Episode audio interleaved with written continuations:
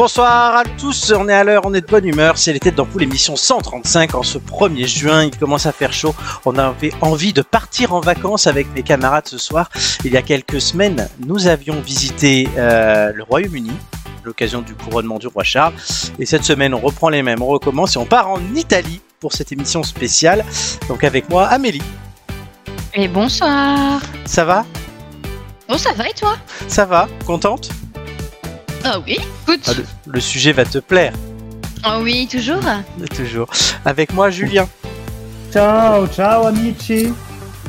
ça va? Va bene? Bene. Ça va. Ça va, bah il s'est déjà mis dans le... parle- On parle en italien du coup. Il a un magnifique accent français, c'est pouf. Ça pourra venir, italiano-français. c'est ça, ça pourra venir au fur et à mesure de l'émission, vous verrez.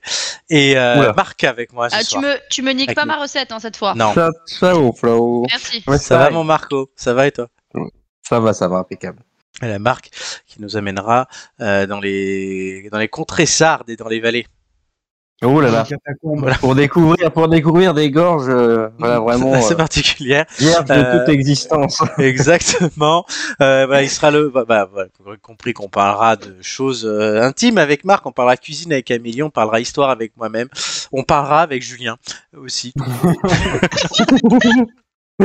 Ouais, Julien est là pour, pour papoter quoi. Euh, Faut pas déconner. Ah non, Non, Julien, il est toujours là pour les précisions, pour les trucs, c'est Monsieur. Culture. Donc, non, non, non. C'est ça. Il- Et il y aura. oh, oh, attention, attention, Monsieur Culture est derrière moi au quiz. On Voilà, j'allais dire, il y a les trois quiz à la fin, les jeux au milieu, et tout ça, évidemment, consacré au, terme, au thème de notre soirée, euh, l'Italie. Ouais, j'ai eu du mal là. Au thème de notre soirée, l'Italie.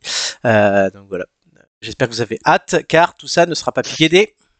Ah, Panettone. Et comment on dit la... Ouais, ce que j'allais dire, je dis, il faudrait le traduire Comment en un italien. hanneton Ah ben, j'ai pas, j'ai pas pensé à le traduire. Je vais, re- je vais chercher tout de suite parce que je. des panettone. Oh non, non, non, non. C'est oh, c'est c'est- moi j'aime bien. hein. Oh, c'est mignon. Non. En plus, c'est bon le Panettone. euh, franchement. Ouais, J'avoue que ça, c'est pas mal. Je pense, je pense qu'on préfère bouffer un panettone. Alors, que des- en anglais, J'ai une petite c'est recette de panettone perdu qui est pas mal, Ah, les gars. ça, c'est pour une prochaine Pardon, fois. excusez-moi. Alors, un hanneton en anglais, déjà, c'est cockchafer. D'accord. Et en anglais, c'est maggiolino. En En italien, italien. du coup. Maggiolino. Un mangiolino. C'est beau, Oh, hein. c'est mignon. C'est beau. Donc, eh, questa serata eh, non sarà scarafaggi non punti. Ah, l'expression se dit autrement. Bon, dommage. D'accord. Oh, bon. bah écoute. Pas piquer des mangiolino. Voilà. C'est ça qu'ils Dans attendaient. une, dans une pizzeria avec un moustachu, quoi. Exactement. Et on commence tout de suite avec le jeu télé de la semaine. Euh, bah, tout de suite, le juste prix.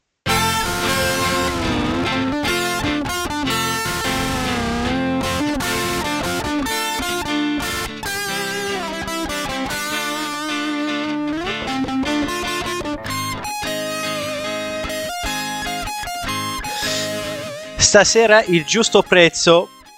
Italiano Sì. et français, le juste prix. Euh, donc vous avez comme d'habitude un 5 articles. Vous allez devoir euh, avoir l'écart avec le prix euh, sur Amazon le plus faible en cumulé des 5. C'est du pourcentage, hein, donc que le truc coûte 1 euro ou 2000 euros, il le compte autant. Vous voyez, hein, tout est italien et je suis allé sur Amazon.it pour avoir les prix de ces magnifiques articles euh, que avons Amazon.it. c'est ça. Mais quand j'ai pu avoir une description en français, je l'ai pris. Et ce sera pas le cas tout le temps, vous verrez. Alors, tu vas nous faire des descriptions en italien Oui, il y en a deux. Oh, magnifique. Magnifique. Et la première, donc, c'est un livre Pasta, Pasta, Pasta de Simone Zanoni, euh, édité avec Marmiton. Parce que Marmiton a invité Simone Zanoni, le plus italien des chefs parisiens, à nous proposer des recettes de pâtes aussi incontournables qu'originales. Linguine alle vongole, paccheri alla norma, pâte fraîche à la sauge et au citron, piccicaccio et pepe, ravioli ricotta épinards, sans oublier la véritable recette des spaghettis à la carbonara sans crème Bien fraîche. Oh là là, heureusement, putain. Tu nous redonnes son nom de famille, s'il te plaît? Zanoni. Oui. Zanoni, donc. Euh, ce livre, ça dépend des régions. Ce livre nous propose 70 C'est pour ça qu'il recettes. fait chier. Je sais. Ce livre nous propose 70 recettes twistées, par, reposées par le chef et inspirées par la communauté marmiton au goût de basilic, d'huile d'olive, de tomates et de parmesan. Découvrez aussi comment faire vos propres pâtes fraîches à la main ou avec un robot. Apprenez à les cuire comme le chef qui vous livre tous ses secrets et dégustez-les avec les sauces les plus goûteuses. Laissez-vous ainsi tenter par ce voyage des saveurs parce qu'il n'y a rien aussi bon et convivial que la pasta. Alors, à votre avis, le Tellement bon la pasta en même temps. de l'ouvrage Amélie. Euh, Il y a beaucoup de pages dans cet ouvrage. Je n'en sais rien. Ah, Il y a c'est un 70 problème. recettes. Donc au moins 70 pages. Au moins 140. Euh, Oui, du coup, oui. Euh, hum, hum, hum, je dirais euh, 35 euros. 35 euros. 35 euro. Julien. 35. 40, je dirais. 40. Marco. 40. Moi, j'aurais dit euh, une vingtaine d'euros, enfin 20 balles. 20 balles. 20. 20 balles. Et la réponse, 20 la balles. réponse je sais pas. Faut, faut que je choisisse entre les deux parce que j'arrive pas. Et la, rép- la réponse est 19. Bah putain. Donc c'est Oh bah punaise, tu étais. Euh. Marc était Ouais, pas- moi, en même temps, c'est Amazon, on a oublié. Oui, Oui, c'est Amazon. Ouais, mais là c'est Marmiton, tu vois. Donc, euh, ouais. Alors, Ouais, mais bon. on continue. Est-ce que vous savez ce que c'est là le deuxième article? Une cafetière. Ah oui. C'est la cafetière Alessi Laconica, euh, 90 000 2 euh, sur 3, cafeteria di design in acciaio, inox et fondo in rame tre tazze. Donc tu peux faire trois tasses dedans. Laconique, premier projet de cafetière espresso de l'architecte Aldo Rossi, né d'un jeu de formes géométriques qui est simple, qui forme une mini-architecture de table au style concis et élégant. Une cafetière en acier inox, euh, 18 sur 10, belle à voir et simple à utiliser. Tout le charme de l'architecture contemporaine entre dans nos maisons avec la cafetière laconique, icône intemporelle laconique, à un corps en acier inoxydable et un fond en cuivre, un objet recherché aux lignes géométriques et essentielles qui donne naissance à un ustensile fonctionnel pour préparer et servir le café. Et le café Julia. Euh, attends, attends, attends. Du Ouais. coup, c'est un système de mocha. Tu mets le café, euh, le café dessus, l'eau en dessous et ça remonte. Mais Je, je, c'est je- de savoir. vu, la, précisions. vu la gueule, Précision. vu la gueule, je pense. Oui, moi aussi, mais euh, parce que si c'est une, une cafetière à piston, c'est pas italien, tu vois, c'est c'est pas bon, quoi. Non, mais c'est pas c'est une cafetière italienne, donc c'est pas un piston. Ouais, oui, c'est ça, ça se voit. hein. Très bien, merci. Julien, Euh... 25. 25 balles. Marco, Je sais pas. Ouais, ça vaut, ouais, je dis pas que ça vaut cher, moi, euh, un truc comme ça, je dirais ouais, 40 balles, parce que un peu plus, je sais pas, mais. attention, mais c'est le premier projet de l'architecte Aldo Rossi. C'est Ah bah, si on le connaissait déjà. Amélie. Et ah oui, les matériaux, c'est de l'inox et tout? Oui. ah, C'est un peu cher, ça, quand même. Bon, bah, tant pis, j'ai dit 40, je reste 40. hein, Vous voulez recommencer ouais, tous les deux? Non, c'est bon. Enfin, Et on Non, offre- bah non, tant pis. Si vous Non, voulez pis, changer, on peut et on offrira à Amélie la possibilité de le faire d'ici la fin de le- du jeu. Non, c'est bon. Ils ont dit non. euh, on Amélie, est des hommes. 35, ouais. elle reste dans les trucs et il faut toujours euh, saisir les perches que je tends. 157. Oh putain Et oui, c'est de l'inox. C'est euh, contemporain euh, euh, de l'architecte Aldo Rossi euh, et Alessi, c'est une bah, marque Aldo connue. Rossi, il peut se la carrer, tu vois où je pense, hein, à ce prix-là. Mais la marque, la Ouais, marque est très connue en plus, forme, donc ouais, ouais, là. Non, mais les gars, à, 100 à 150 balles, t'as une, t'as une, un perco qui fait un café de ouf, hein. tu vas Oui, pas mais- acheter une mocha, hein, même si c'est euh, machin Rossi, hein. Ah, mais si, si. Voilà. Moi, je reste à un ça, c'est bien. Évidemment, c'est made in Italy. Ah ouais, bah, Voilà. c'est des, Ah bah, vraiment, les Italiens, c'est vraiment des si tu voleurs. veux, mais oui, c'est des voleurs, oui. Oh non. Putain, les salauds. On continue avec un autre produit made in Italy. Euh, c'est euh, RGV 185 La GI tranchoteuse. série Lusso trancheuse. Écoutez-moi bien. trancheuse. Oui. Écoutez-moi bien. Le affettatrici RGB vengono costruite interamente in Italia con materiali e componenti di primissima scelta di fornitori altamente selezionati che garantiscono un'alta qualità del prodotto finito. Tutte le affettatrici, prima di essere immesse sul mercato, vengono sottoposte a controlli di qualità e di sicurezza per assicurare a tutti i clienti un alto standard qualitativo e prestazionale. La lama di tipo Mm. professionale cromate a cromo duro per un taglio efficace e di qualità dell'alimento. La lama, la lama subisce un processo di tempera che la rende ancora più robusta e resistente. Viene successivamente rettificata per garantire alla superficie lavorata in un'alta finitura e maggiore qualità. Et si vous parlez pas italien, voilà. tant pis pour vous. Et voilà. non, ça allait Oui, ça allait. on a Non, c'était bien. Non, sérieux, c'est bien. Non, non, la Merci. prononciation, elle est bien. C'était magnifique, c'était magnifique. Tu, tu Alors, es là- magnifique. voyons. Marco, je suis magnifique. Attends, Marco. Moi, je dirais, euh, moi, je dirais euh, Cento. 100. Mm. Amélie. 100. donc pour Marco. 150. 150 pour Amélie. Julien. Ah, Je dirais 200. Ah, j'ai cru qu'il allait dire 2 euros encore, comme tout à l'heure avec la machine à café. Moi, je Et- suis toujours au milieu, hein, quand même. Hein. Je tiens à le préciser. Mais reste Tu là, fais ce que tu veux. Parce que toi, le sandwich, hein, euh, voilà, c'est bonnet. Hein. Le Euh, jambon. et on, s- et Con du la mortadella. la mortadella per eh, la fettatrice 140. 140 Ah euros. Donc c'est Amélie Oh. qui est la plus proche. Eh, Non, mais attends, la trancheuse, elle est moins chère que la putain de cafetière en inox. C'est incroyable Oui. ça. eh, en ce qui concerne Ouais, la charcuterie, mais- moi je m'y connais. Hein. Donc pour Ah, l'instant, bah, euh, mène euh, ce jeu, c'est Marc de, avec 21% de moyenne de différence, Amélie 33 et Julien quasiment 50. Julien, c'est pas lui qu'on amène au solde, hein, ça se voit. Et tu sais, tu sais que j'ai aucune notion de l'argent, donc c'est pour ça que. Tu es une michto. Donc euh, voilà. c'est pour ça. Ah, bah ça, on le savait que c'était une michto, hein. Pas besoin de. voilà. On continue. À- étant donné qu'on est tous gavés par cette putain de machine à café qui coûte une fortune, on n'a qu'à prendre parce des dosages. La mienne, quand même, la mienne de machine à café, c'est une DeLonghi, c'est un Perco. Elle vaut 150, donc elle vaut Eh ben, 7 euros de moins. Oui, mais parce que c'est pas un objet de collection. Euh, Mais j'en m'en fous, moi Elle fait un on- très bon café. donc on prend pour le perco les capsules. Ah bah non. Tu prends pas de, de capsule pour un Perco, Et calme-toi. ben là, on prend des, capsules et c'est tout. D'accord. Se le Si capsule Lavazza a modo mio, crema e gusto classico, eh, ci sono 256 capsule caffè, eh, et ce sont 16 boîtes de 16 capsules. Attends, c'est des, des 256. capsules euh, comment? En papier En. Alors, le capsule funzionano esclusivamente con il sistema Lavazza a modo mio. Donc c'est juste pour cette machine-là. Ils ont, ils ont leurs produits eux. Le capsule a modo mio, crema e gusto classico di Lavazza, nascono dall'incontro di caffè arabica brasiliano e robusto africano e asiatico. La tostatura media e l'intensità danno un sapore persistente ed equilibrato a questa particolare miscela, creando un espresso corposo e aromatico esaltato da note aromatiche di cioccolato e frutta secca. Un miscela di caffè Lavazza ideale per un, per un espresso corposo e aromatico. Capsule compatibili con la, macchi- la macchina eh, Lavazza a modo mio. Alors, Oh, super. combien répond ça, pas à ma coûte? Non. Hein. et t'auras pas la réponse que je l'ai pas. Euh, je sais Ah pas bah oui, mais c'est pas, le même prix du Ah. coup. En fait, Amélie, il faut le code barre à chaque fois. tu Elles sais. sont exclusives à la machine. Voilà, ça devrait. Non, mais certes, ça, ça, je suis d'accord avec toi, mais quand c'est des, hum, des papiers, elles sont beaucoup moins chères que les Nespresso par exemple, qui sont des, des ben, capsules. euh, T'as qu'à savoir qu'est-ce qu'il faut mettre dans modo Oh bah oui, oh bah De toute évidemment. façon, de toute façon, t'as gagné d'avance. Alors, qu'est-ce que tu nous fais chier? Non, c'est Mais- marqué en tête. Alors, Dis donc, tu te calmes toi?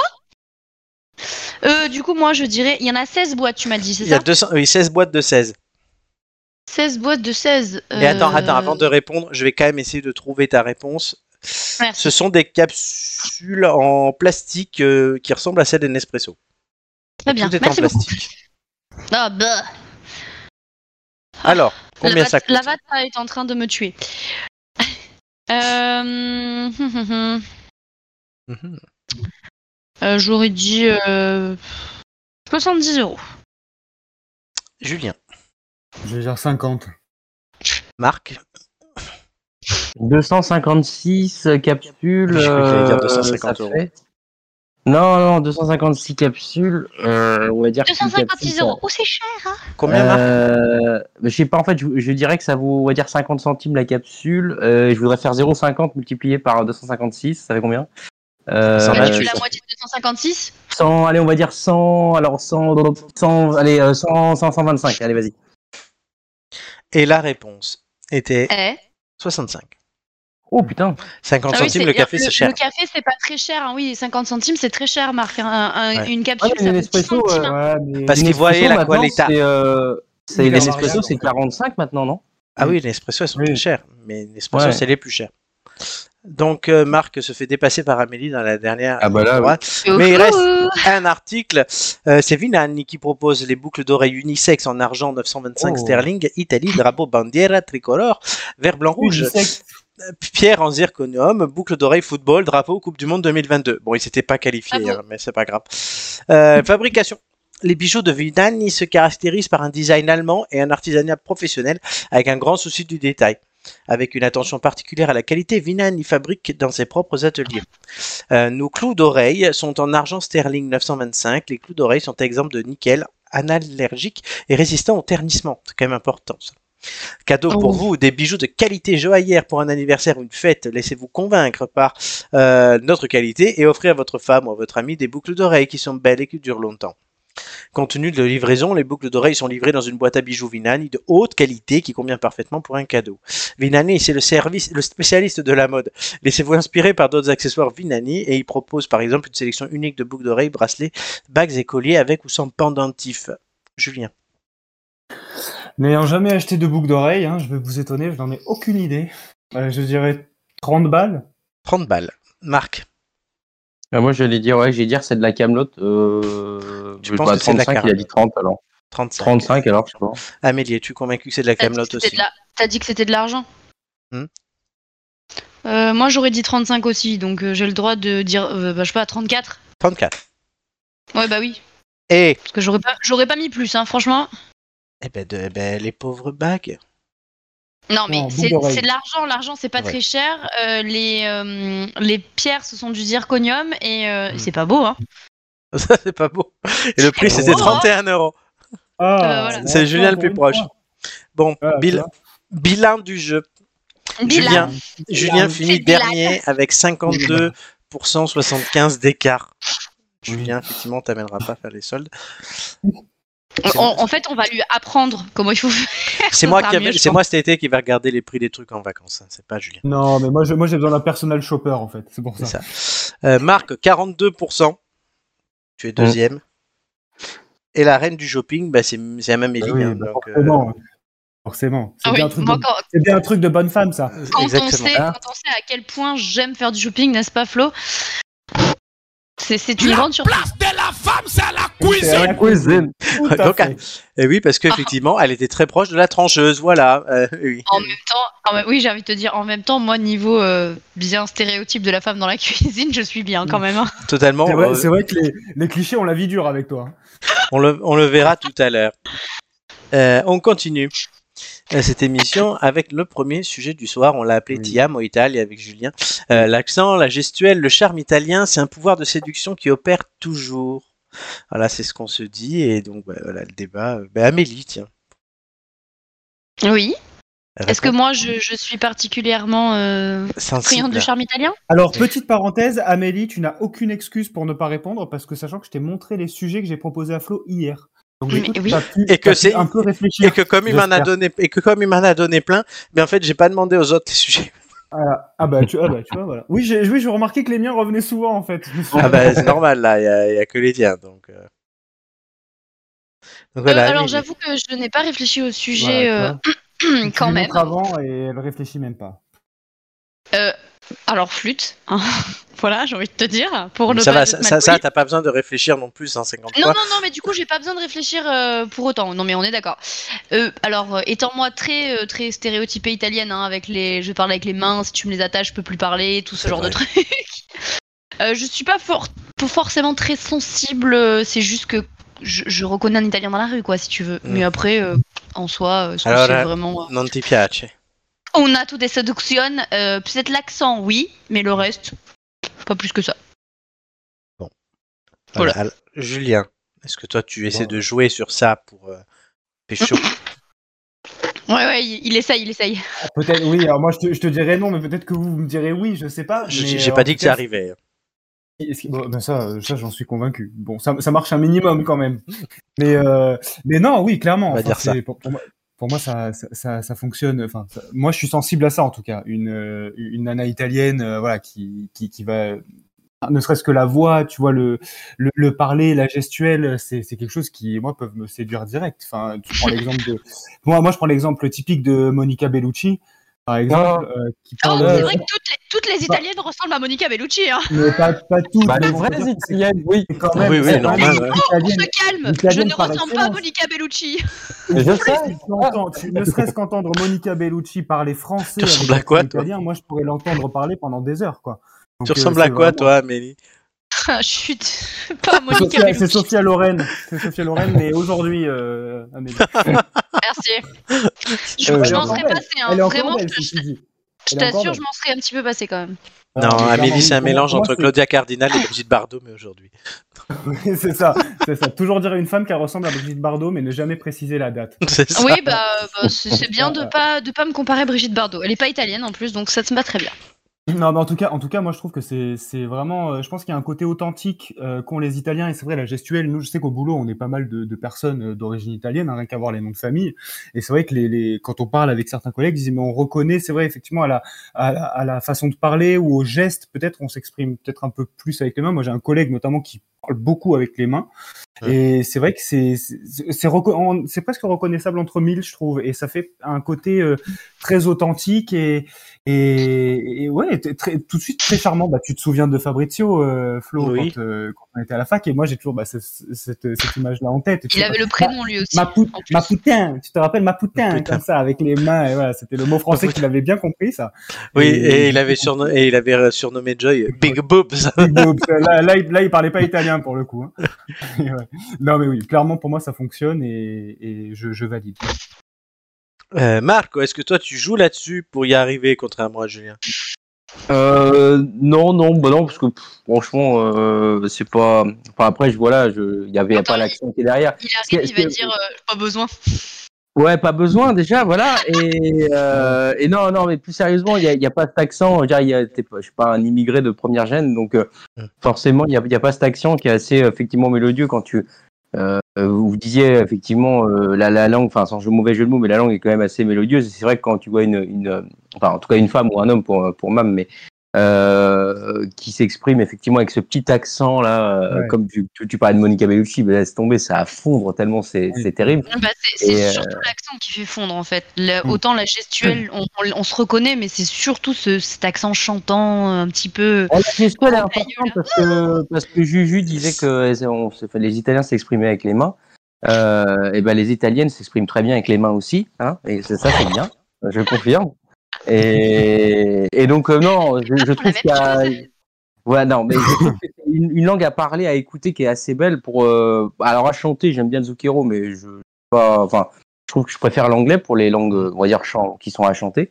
Mais, mais non, jouer là-dessus, euh, pas forcément, parce que bon, euh, ouais, bah, je veux dire, quand on est, on est français, on est français, il faut avoir des, des, des réflexes et des, des- Oui, quelque chose de culturel, mais il y a rien, il y a rien qui, qui nous caractérise en tant que rital. Et puis je pense que même ceux qui sont rital aujourd'hui, il y a quand même pas mal d'exotisme euh, dans le, euh, dans, dans le fait de se, de, de se dire italien ou autre. Donc euh, non, c'est dire que ça peut être un plus euh, comme ça. On dirait, t'as des origines italiennes, ça peut rapprocher, comme comme tu dirais, vas-y, euh, on va fumer une clope, quoi.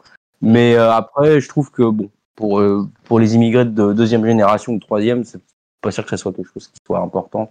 La gueule importe plus que le que le prénom. Quoi. Moi, je n'ai jamais joué non plus, et j'aurais peut-être dû. Mais Ouais, mais Flo, à part ta gestuelle, tu, tu n'as pas l'accent hein, non plus. hein. Oh, je t'emmerde. Non, mais non, mais c'est Ah si, c'est il un parle bien, constat, Flo. c'était pas. Non, mais il Oui. parle bien. Je dis pas qu'il parle pas bien. Je dis juste qu'il a pas l'accent qui, qui Non, chante, c'est sûr. quoi. C'est sûr que Flo ressemble plus à un Bosch qu'à un Italien. Ça, c'est sûr. Alors, non, non, non, il va C'est ressembler, mon il va drame. ressembler à un Italien plus du Nord. Les Italiens du Nord de l'Italie ont la peau très blanche, ont tendance à être blonds, avec les yeux très clairs. Avoir du Moi, c'est le, dra- c'est- c'est le drame de, de ma famille. Tu vois, ils ont tous les yeux verts, bleus, j'ai du violet, j'ai du gris, j'ai du orange, et moi, j'ai les yeux marrons. T'as envie de dire, mais Ah, à bah, quel moment euh, j'ai pas eu de chance dans, Eh oui, dans le tirage, les gars vous l'aurez compris, elle ressemble à rien. C'est ce qu'elle a dit tout Oh à l'heure. là là, mais c'est pas gentil. hein. Non, c'est pas gentil. Très bien. Donc voilà, bon, ben, le, le charme opère toujours, puisqu'on est tous déçus de pas l'être ou pas, ou quoi. euh, Ah oui. Très bien. Bon, Marco, Si. Ça va être à toi. Oh là là. Eh oui, c'est déjà. Purée. Ah ouais, ah ouais, j'ai peur là, putain. Eh Il n'a oui. pas révisé. Et là, t'as ton texte, tu me l'as envoyé. Ah, bah, j'improvise toujours, ouais. Alors j'improvise à partir ça. de mon texte. C'est parce que c'est moi qui. Parce que c'est moi aujourd'hui qui suis le guest star de la chronique de Marc. Ah oui, ah, j'étais obligé, Flo. C'était Ah oui, obligatoire. là. Ah oui, vu le thème, vu tout. euh, voilà, donc on part sur les histoires de Marco, on finit sur de l'histoire. Ouais, C'est classe. ça? Ça, c'est bien, mon petit. Voilà, c'est la classe. Tout de suite, donc, eh ben, des cartes les cuisses.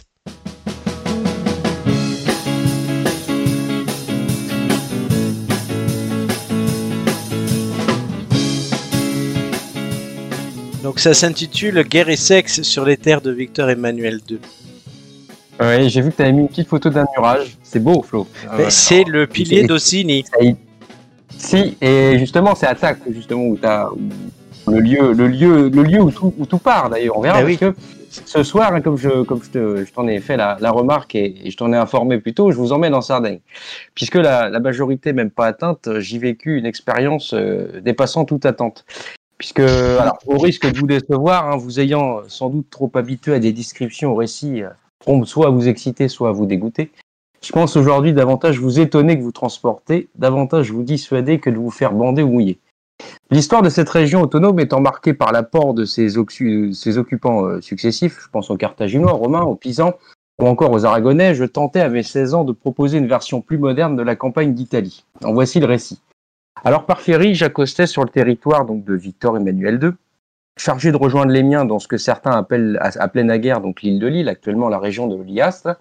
Je pris la direction des montagnes. Mes plans, les plus précis, me conduisirent dans le village d'Osigny. J'appris par mes lectures et mes observations que l'inondation de 1951 provoqua l'abandon du village et sa refondation un kilomètre plus au nord. De l'ancienne Osigny furent conservées de vieilles maisons abandonnées, ainsi que l'église, et je fus surpris par ce village fantôme suspendu et immobile. Un beau soir, sortant de mes quartiers après avoir pris contact avec la population locale, je fis la découverte d'une certaine Chiara, que j'assimilais quelque peu à la comtesse de Castiglione. Me la jouant Napoléon III pour l'occasion, j'établis évidemment un plan d'attaque. Je fus cependant très vite déconcerté par cette dernière. Hautaine mais fascinante de beauté, j'appris par des contacts locaux que les courbes de cette mue généraient une haine viscérale de ses émules, tant elle semblait fatalement attirer ses courtisans dont je faisais désormais partie. Rompant avec l'apparence commune des habitants de ces vallons, je pensais avoir une chance. Connaissant quelques rudiments de la langue, ce calme, je parle bien entendu du dialecte, je me rapprochais. Peut-être un peu trop. Le Vinsard avait sans doute eu raison de ma fraîcheur et de mon équilibre. Je décidai tout de même de lui transmettre mes coordonnées, lui indiquant par ailleurs que, que nos origines étaient communes. Le lendemain, aucune nouvelle. J'attendais, obnubilé par tant de beauté. Le soir même, je reçus un message. Rendez-vous était pris dans les hauteurs, dans la localité de Tac. Nous nous retrouvions pour dîner à la fameuse Scala di San Giorgio.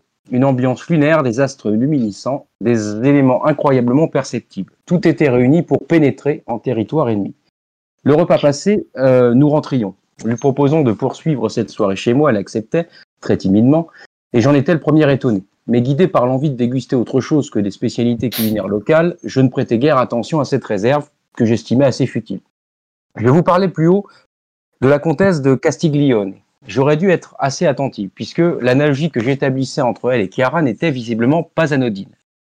La comtesse n'avait-elle pas en effet pour premier prénom celui de Virginia? Vous l'avez? Oui, deux fois oui, elle l'était, vierge. Et pour le coup et de fait, l'expérience fut très sommaire. Sexe oral, j'oubliais. Fioriture paraissait proscrite. Exotisme et érotisme semblaient avoir déserté. Mais comme on le dit souvent, les choses les plus simples sont parfois les meilleures. Profitez-en, c'est bien la première fois que je dirais ça sur ces ondes. Rassurez-vous tout de même, malgré ce désenchantement préliminaire, euh, le combat fut étonnamment plus sportif. Passé la première bataille, les suivantes furent l'occasion pour elle de faire ses armes et pour moi de travailler mon endurance. Ces jours furent autant excitants qu'harassants, mais très vite et un beau matin, c'est une toute autre bataille qui semblait se profiler.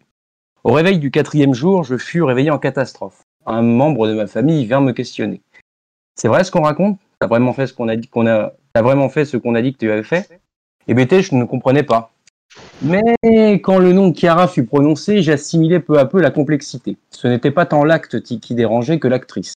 Sans le savoir, et histoire vraie, j'avais corrompu la fille du village ennemi, limitrophe d'Osigny, le village d'Oulassai. C'était soit le mariage, soit la guerre. Et encore une fois, c'est vrai. Mon jeune âge me conduisit naturellement à choisir la seconde option. Le jour même, nos deux familles se rejoignirent sur la place centrale du village, à coups non pas d'armes, mais d'instruments qui auraient pu faire pâlir les plus grands fans de l'Inquisition. C'était véritablement à l'ancienne, 20 contre 20 environ de mémoire, et midi sonnait, les combats commençaient. Alors que nous prenions l'avantage, les carabiniers vinrent stomper les, combats, et heureusement qu'un euh, qu'un des membres des carabiniers était issu de notre camp. Grâce à lui, nous ne fûmes guère inquiétés. L'honneur était sauf, nous avions gagné, bien que les combats durent être stoppés. Alors de cette expérience, une fois n'est pas coutume, j'en ressortis grandi au sens propre comme au sens sexuellement figuré. Déjà, malgré mon attachement au mouvement hippie des années 60-70, il faut bien reconnaître que le slogan Faites l'amour, pas la guerre, que l'on doit à l'essayiste américain Legman, semble ne pas avoir eu de répercussions en Sardaigne. Ici, faire l'amour peut conduire à la guerre. Ensuite, n'aurait sans doute pas pu résider en Sardaigne. N'écrivait-il N'écrivait-il pas, en effet, dans l'Intégriste, que prêcher la chasteté est une incitation publique à la contre-nature, et plus loin de continuer, mépriser la vie sexuelle, la souiller par la notion d'impureté, tel est le vrai péché contre l'Esprit Saint de la vie. Enfin, avec les lettres composant le mot Sardaigne, vous obtenez, en changeant le sens et en supprimant le D, le mot seignera. Si vous m'avez suivi, vous savez désormais à quel point cela peut avoir du sens, aussi sexuellement que conflictuellement. Et Flo, je te laisse poursuivre. Alors c'est une très très belle histoire. Euh, nous ne saurions compléter ce récit chevaleresque de précision sur euh, plusieurs références même que tu utilises ici. Alors non pas sexuellement, ça je laisse euh, ta ton expertise, mais historique.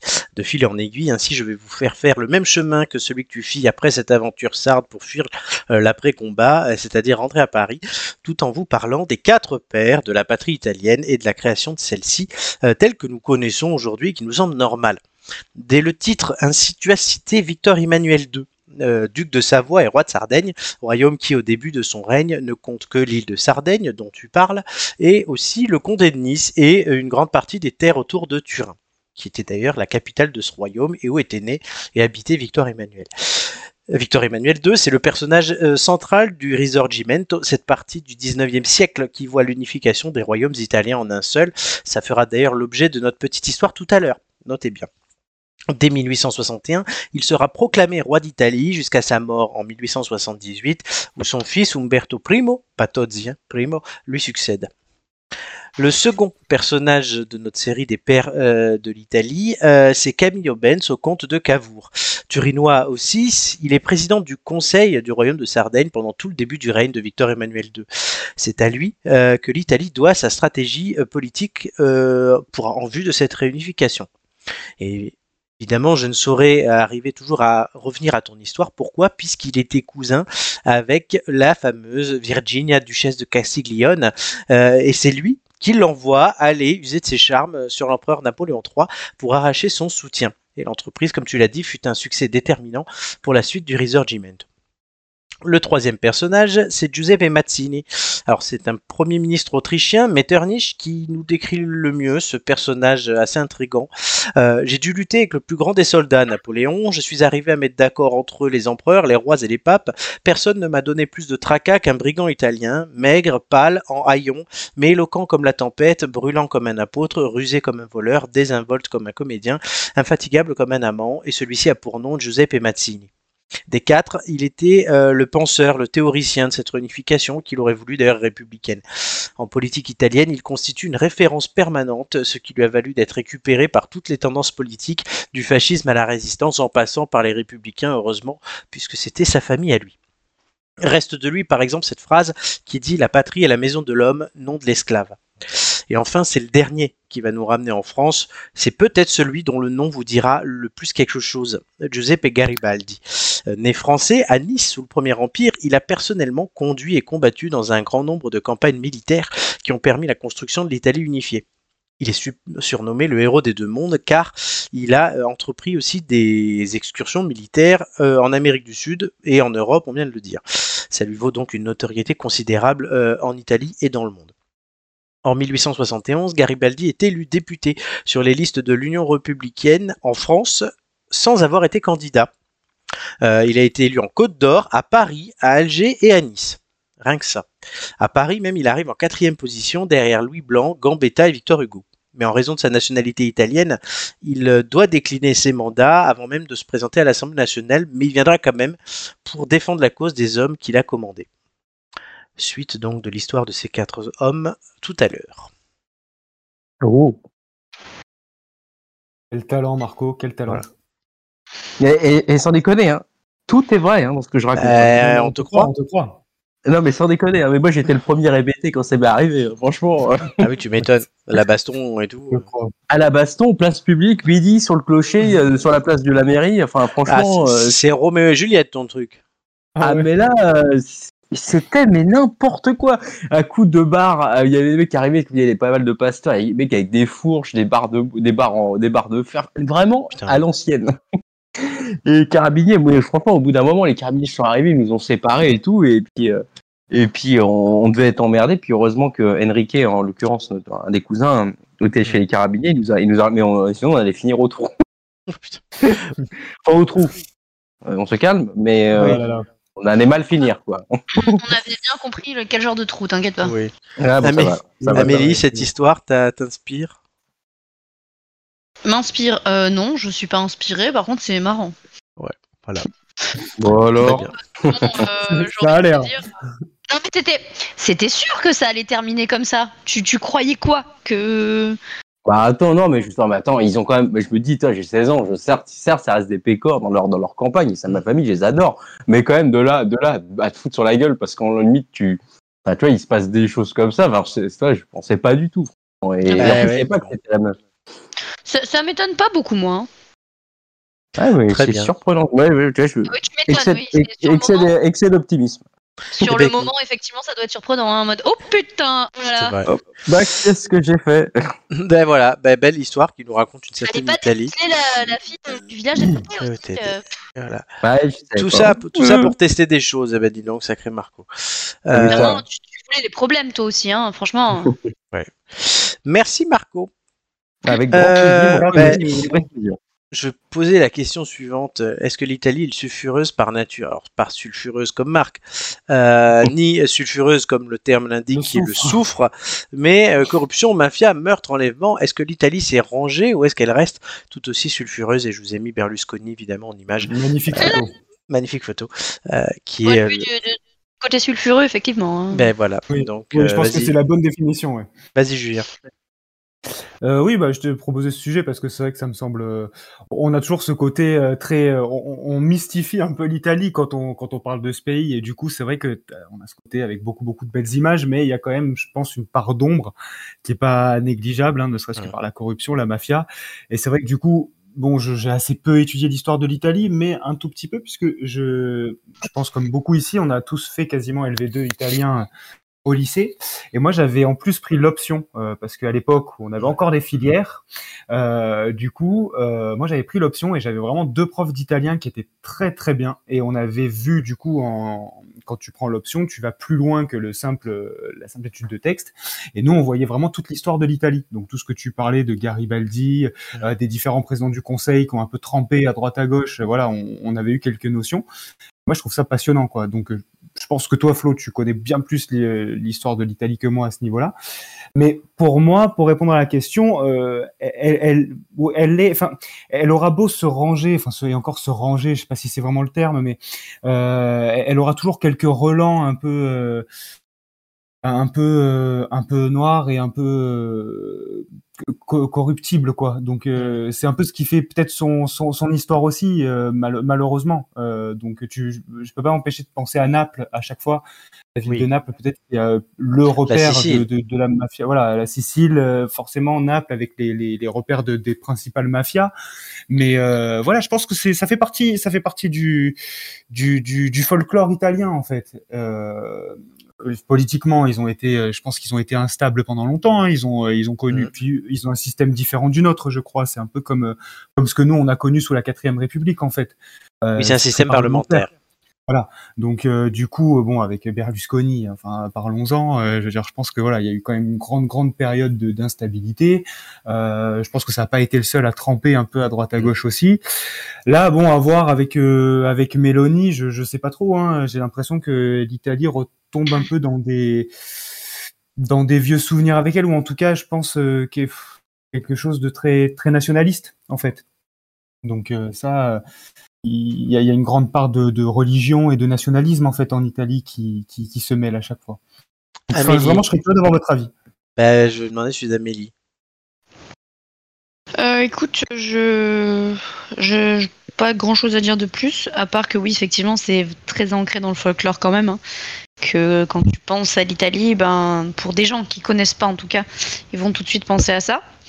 Euh, donc, euh, est-ce que, est-ce qu'ils vont se ranger un jour Euh, J'en suis pas très très sûre parce que plus dans le sud que dans le nord, hein, clairement.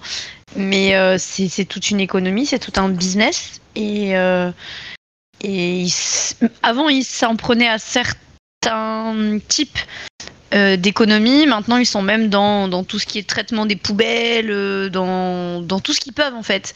Donc, Ah oui, ça a toujours été le cas. hein. Oui, mais Les poubelles, ça a toujours été un, donc, c'est un peu plus. secteur.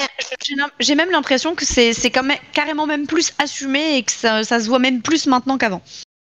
En gros, c'est bah oui, bah écoutez, nous on est là-dedans, euh, puis on l'assume, hein, puis voilà, faites les gars. euh, puis vous faites ce qu'on vous demande et puis fermez votre gueule parce que bon, euh, de toute façon, on a le contrôle sur tout, donc euh, vois pas quel. Voilà. Marco. Moi, moi j'avoue que dans l'imaginaire collectif, euh, oui, effectivement. Alors peut-être c'est pas que dans l'imaginaire, mais je- pense que c'est quand même vachement monté en épingle aussi par des par des personnalités qui ont été très touchées. Euh, et j'avoue que j'ai pas suffisamment euh, étudié euh, la, la question de la corruption ou même de la sociologie, on va dire, de toute l'Italie pour savoir si effectivement ça reste. Il y a toujours ce, ce clientélisme quasiment à une échelle étatique qui est importante. Euh, alors, je, de mémoire, je- j'en avais parlé en cours il n'y a pas très longtemps sur les indices de corruption. Euh, euh, en gros, euh, effectivement, bah, l'Italie, elle est pas, enfin ça va, elle est, elle est, elle est pas dernière non plus, faut pas déconner. Elle est même en dessous de la moyenne de la de la corruption, elle est en dessous du 50 parce que ça va de 0 à 100 de mémoire. Et donc bon, voilà, ça, à mon avis, c'est dans la moyenne. Je pense qu'il n'y a pas. Après, il y a eu des grandes affaires, effectivement, qui ont mis en place les, les plus, on va dire, les plus grosses euh, hautes sphères de l'État, qui ont fait qu'on en a énormément parlé. Et puis les films italiens aussi, qui ont vachement contribué à ça, avec euh, Aldo Macione, Lino Ventura, les trucs comme ça, où, Oui. on- où il y avait un petit peu ce, un peu les tontons flingueurs italiens, quoi. Un peu, c'est un peu l'idée, quoi. Et euh, donc, je, j'ai pas effectivement beaucoup d'avis là-dessus. Ce que je, par contre, ce que je remarque, c'est que si elle paraît euh, un peu moins, on va dire, euh, enclin à ces pratiques-là, euh, et mais c'est pas que propre à l'Italie, c'est qu'aujourd'hui, tout ce qui est corruption, c'est vachement dématérialisé. Donc, on arrive moins à tracer. Il y a plus cette image de billets de banque comme euh, Giscard ou autre ou Kadhafi. Oui, c'est peut-être euh, avec- plus mondialisé aussi par nature. Voilà. Donc je, je pense qu'aujourd'hui ça devient difficilement, euh, on va dire, établissable euh, de savoir si un pays il est plus. Alors est-ce à dire que euh, ça l'est pas, j'en sais rien, mais bon le doute profite à l'accusé. Alors pour, ma part, je- j'ai essayé de réfléchir à cette question. Je me suis dit est-ce que c'était, est-ce que c'est vraiment propre à l'Italie et pas plus mais je dirais non, mais que c'est plutôt le Ouais, côté latin. Euh, effectivement, tu as aussi euh, l'Espagne, tu peux avoir beaucoup de choses en Amérique du Sud. Et la Les, oui, mais oui. Et euh, non, mais même le Portugal. Mais c'est vrai qu'il y a cette dimension un peu plus affichée, peut-être en Italie, où bah, on, Oui. on assume et on aime bien en parler, euh, notamment dans la culture. Le- toute l'opération main propre dans les années 90 qui a abouti à, une nouvelle ère politique avec Berlusconi, qui finalement lui aussi euh, incarne certaines dérives. Euh, Est-ce que c'est un éternel recommencement? Est-ce que c'est euh, plusieurs visions d'un même système? Je ne sais pas. Mais Après, en tout c'est un cas, peu oui. le principe euh, de la culture italienne. Hein. Il faut surtout C'est pas ça. parler de certaines choses, mais Oui, mais, Mais- ça, on peut en parler. montrer. Mais il faut le montrer. Oui. Je sais si t'as envie de dire, mais hein, t'as dit qu'il fallait pas en parler. Oui, mais c'est pas grave, on le montre quand même. Mais, mais Oui, non, oui. mais ça va pas ensemble. Non, Mm. mais voilà, enfin, c'est, c'est, ouais. Il y a- oui, il y a certainement ce côté loi de proximité aussi. Nous, on est très proche de l'Italie sur. Non, mais on l'est, on, on, on l'est, on l'est de l'Espagne aussi. Oui, Donc- oui, voilà. Non, mais ce que je veux dire, c'est peut-être qu'on a eu cette impression d'en avoir plus entendu parler il y a quelques années aussi, peut-être par la proximité. Effectivement, aujourd'hui, je pense pas Oui, que ce pas soit eu- l'un des pays les plus corrompus du monde. hein. Non, mais il n'y a pas eu de grand scandale en Espagne, par exemple, comparé, mais c'est vrai, euh, bon, en Italie, il n'a pas eu 150 non plus, mais on aime bien ce côté un peu, ouais, sulfureux.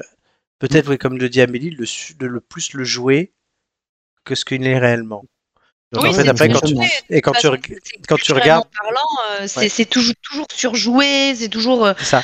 on, on le montre, mais il faut pas le dire. euh, Et quand tu regardes une étude, comme te dit Marc, eh ben, en fait, c'est pas tant que ça. Non, c'est pas tant que ça. Et puis ça touche pas l'Italie complète non plus, culturellement parlant, ça touche certaines parties de l'Italie et pas toutes. Donc c'est vrai que c'est, plus compliqué aussi. Ok. Bah, voilà. Très bien. Pour ce sujet. Euh, les amis, vous savez ce qu'il y a comme jeu après? Bah, Les visages. Les visages de l'actu, mais qui, se- du- qui sont du coup les visages de l'Italie. Vous allez voir ça tout de suite, c'est Oh. parti.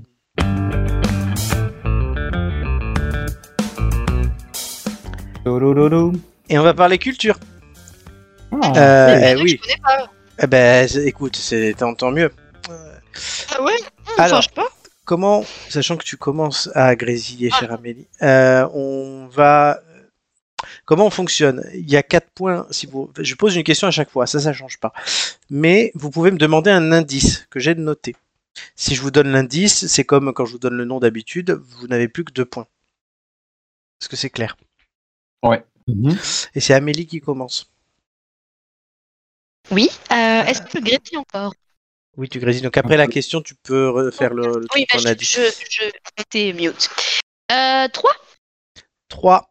Euh, donc c'est Roberto Benigni, et là, qui est un acteur-réalisateur. Et sa, la question est dans sa réalisation Le Tigre et la Neige, quel acteur français joue le rôle de Fouad? Ah, Est-ce que tu l'as? Est-ce que tu veux l'indice? Euh, je veux bien l'indice. Il a doublé Mufasa dans Le Roi Lion. Oh, c'est vachement un indice, ça Oui. Oui, bah, je connais tous les doubleurs, hein, c'est bien connu. Hum, Qu'est-ce que ça peut bien être Enfin, qui ça peut bien être du moins Euh, Qui peut avoir une voix?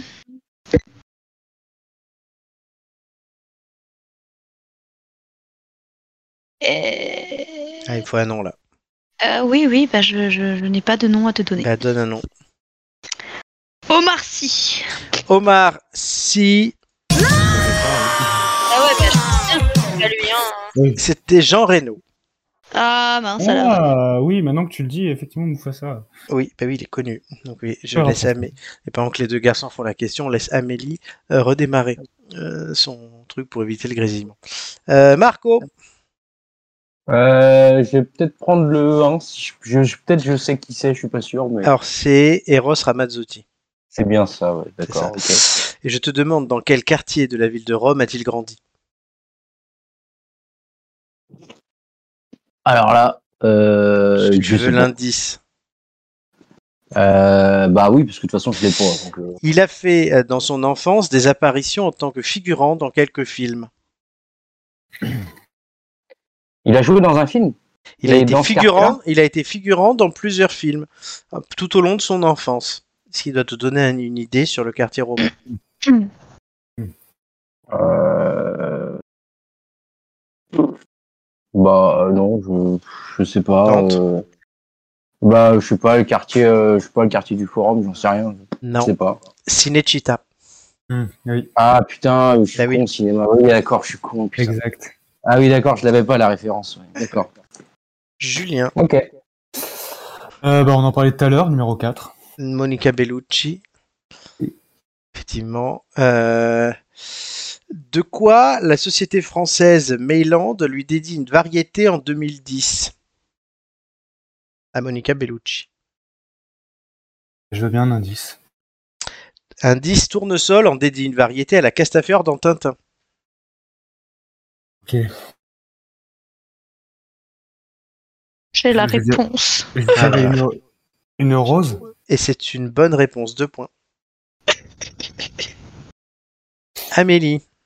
Oui. Oui. Euh, 8. La 8, Laura Pausini. Mhm. Question. Euh, Qu'a-t-elle présenté aux côtés de Mika et d'Alessandro Catlan en mai 2022 The Voice Italie. Tu veux pas l'indice? Oui. Tu valides cette réponse? Oh, vas-y, vas-y, donne-moi l'indice. Elle n'a pas fait de doigt d'honneur. Bah oui, voilà, The Voice Italie. Ah, Euh, L'Eurovision Bah oui, l'Eurovision. Putain, Mais qu'est-ce qu'il y a le doigt d'honneur? Lazara Oui. ah, ah oui, mais j'ai pas que- regardé l'Eurovision, donc. euh, Oui, du mais t'as euh, pas vu l'actu après? Oui, non, c'est vrai que tu suis Ah pas. oui, putain, oui, on en a parlé. On- on Non, et pas- puis surtout, euh, j'ai envie de te dire, euh, l'Eurovision. euh, Oui, mais bon. Quand j'ai vu la personne qui représentait la France, j'ai fait oh, je vais pas regarder. bon, là, l'année Même dernière, si c'était. bon, euh, j'avoue que un de mes groupes préférés a gagné l'Eurovision. mais- Eh oui. Voilà. Et c'est pour ça qu'elle l'a présenté l'année d'après. Je vais faire, franchement, t'aurais dû trouver. Ah, bah oui, bah écoute. Oui. Ouais, C'est donc pas ça grave. fait pas de points. Marco, Oh, bah oui. Euh, Sophia Loren. la vous plaît. 6, Sofia Loren. En plus de la nationalité italienne, quelle autre euh, nationalité possède-t-elle? Euh, euh, Est-ce que tu je veux sais pas. euh, Ouais, vas-y, ouais. Elle l'a obtenue par l'intermédiaire d'un président mort en fonction. Française C'est ballot. Bonne réponse, c'était la nationalité Ouais. française, puisque avec, Ouais. ce- en fait, euh, elle sortait avec un mec qui avait 20 ans de plus qu'elle, qui était un producteur, qui était déjà marié, qui, qui avait divorcé au Mexique euh, pour pouvoir se remarier avec elle. Donc ils se sont mariés au Mexique, mais en Italie c'était pas reconnu et du coup ils étaient euh, même dans l'illégalité de vivre hors mariage ensemble. Donc du coup ils sont allés en France pour demander le divorce de la première femme, la citoyenneté, pouvoir se marier et ils ont vécu en France quelque temps. Dis donc, c'est vachement compliqué ton histoire. hein. Ouh. Bah ouais, mais c'est l'histoire de Sophia Loren, Et l'administration, quoi. totalement. Merci oui, Georges. Pompidou. Et oui, merci bah Georges- oui. Donc merci Georges Pompidou. Merci. Merci, Georges. Merci Georges. Julien. Euh, je vais dire numéro 2. Le numéro, la numéro 2, c'est Gala, la chanteuse. Quel est le prénom de la chanteuse Gala?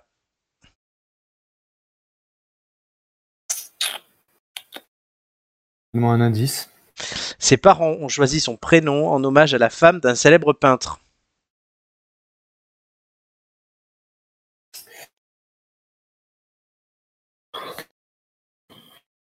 Euh... Je dirais... euh, Maria. C'était. Gala. C'était... Oui, bah on va... voilà, j'y ai pensé sur le coup, bah putain, euh, voilà. Bah oui, Voilà. tout simplement. Et Effectivement. en hommage à Gala Dali. Ok, d'accord. Il reste le 5, Voilà. le 7 et le 9, tout que c'est des hommes. Euh, Amélie, quel homme choisis-tu? Hmm, Cinque. Le 5, c'est Paolo Sorrentino, c'est un réalisateur. Je sais pas si tu le connais. Mhm. Euh, Je connais vite fait. Voilà. Et je te demande, 6 de ces films ont figuré dans les listes officielles d'une compétition. Mais laquelle? La compétition, on cherche. Oui, oui j'ai compris, j'ai compris. Euh, L'indice, s'il te plaît. Il n'a jamais remporté la palme. Un festival de Cannes. Et c'est une bonne réponse, deux points.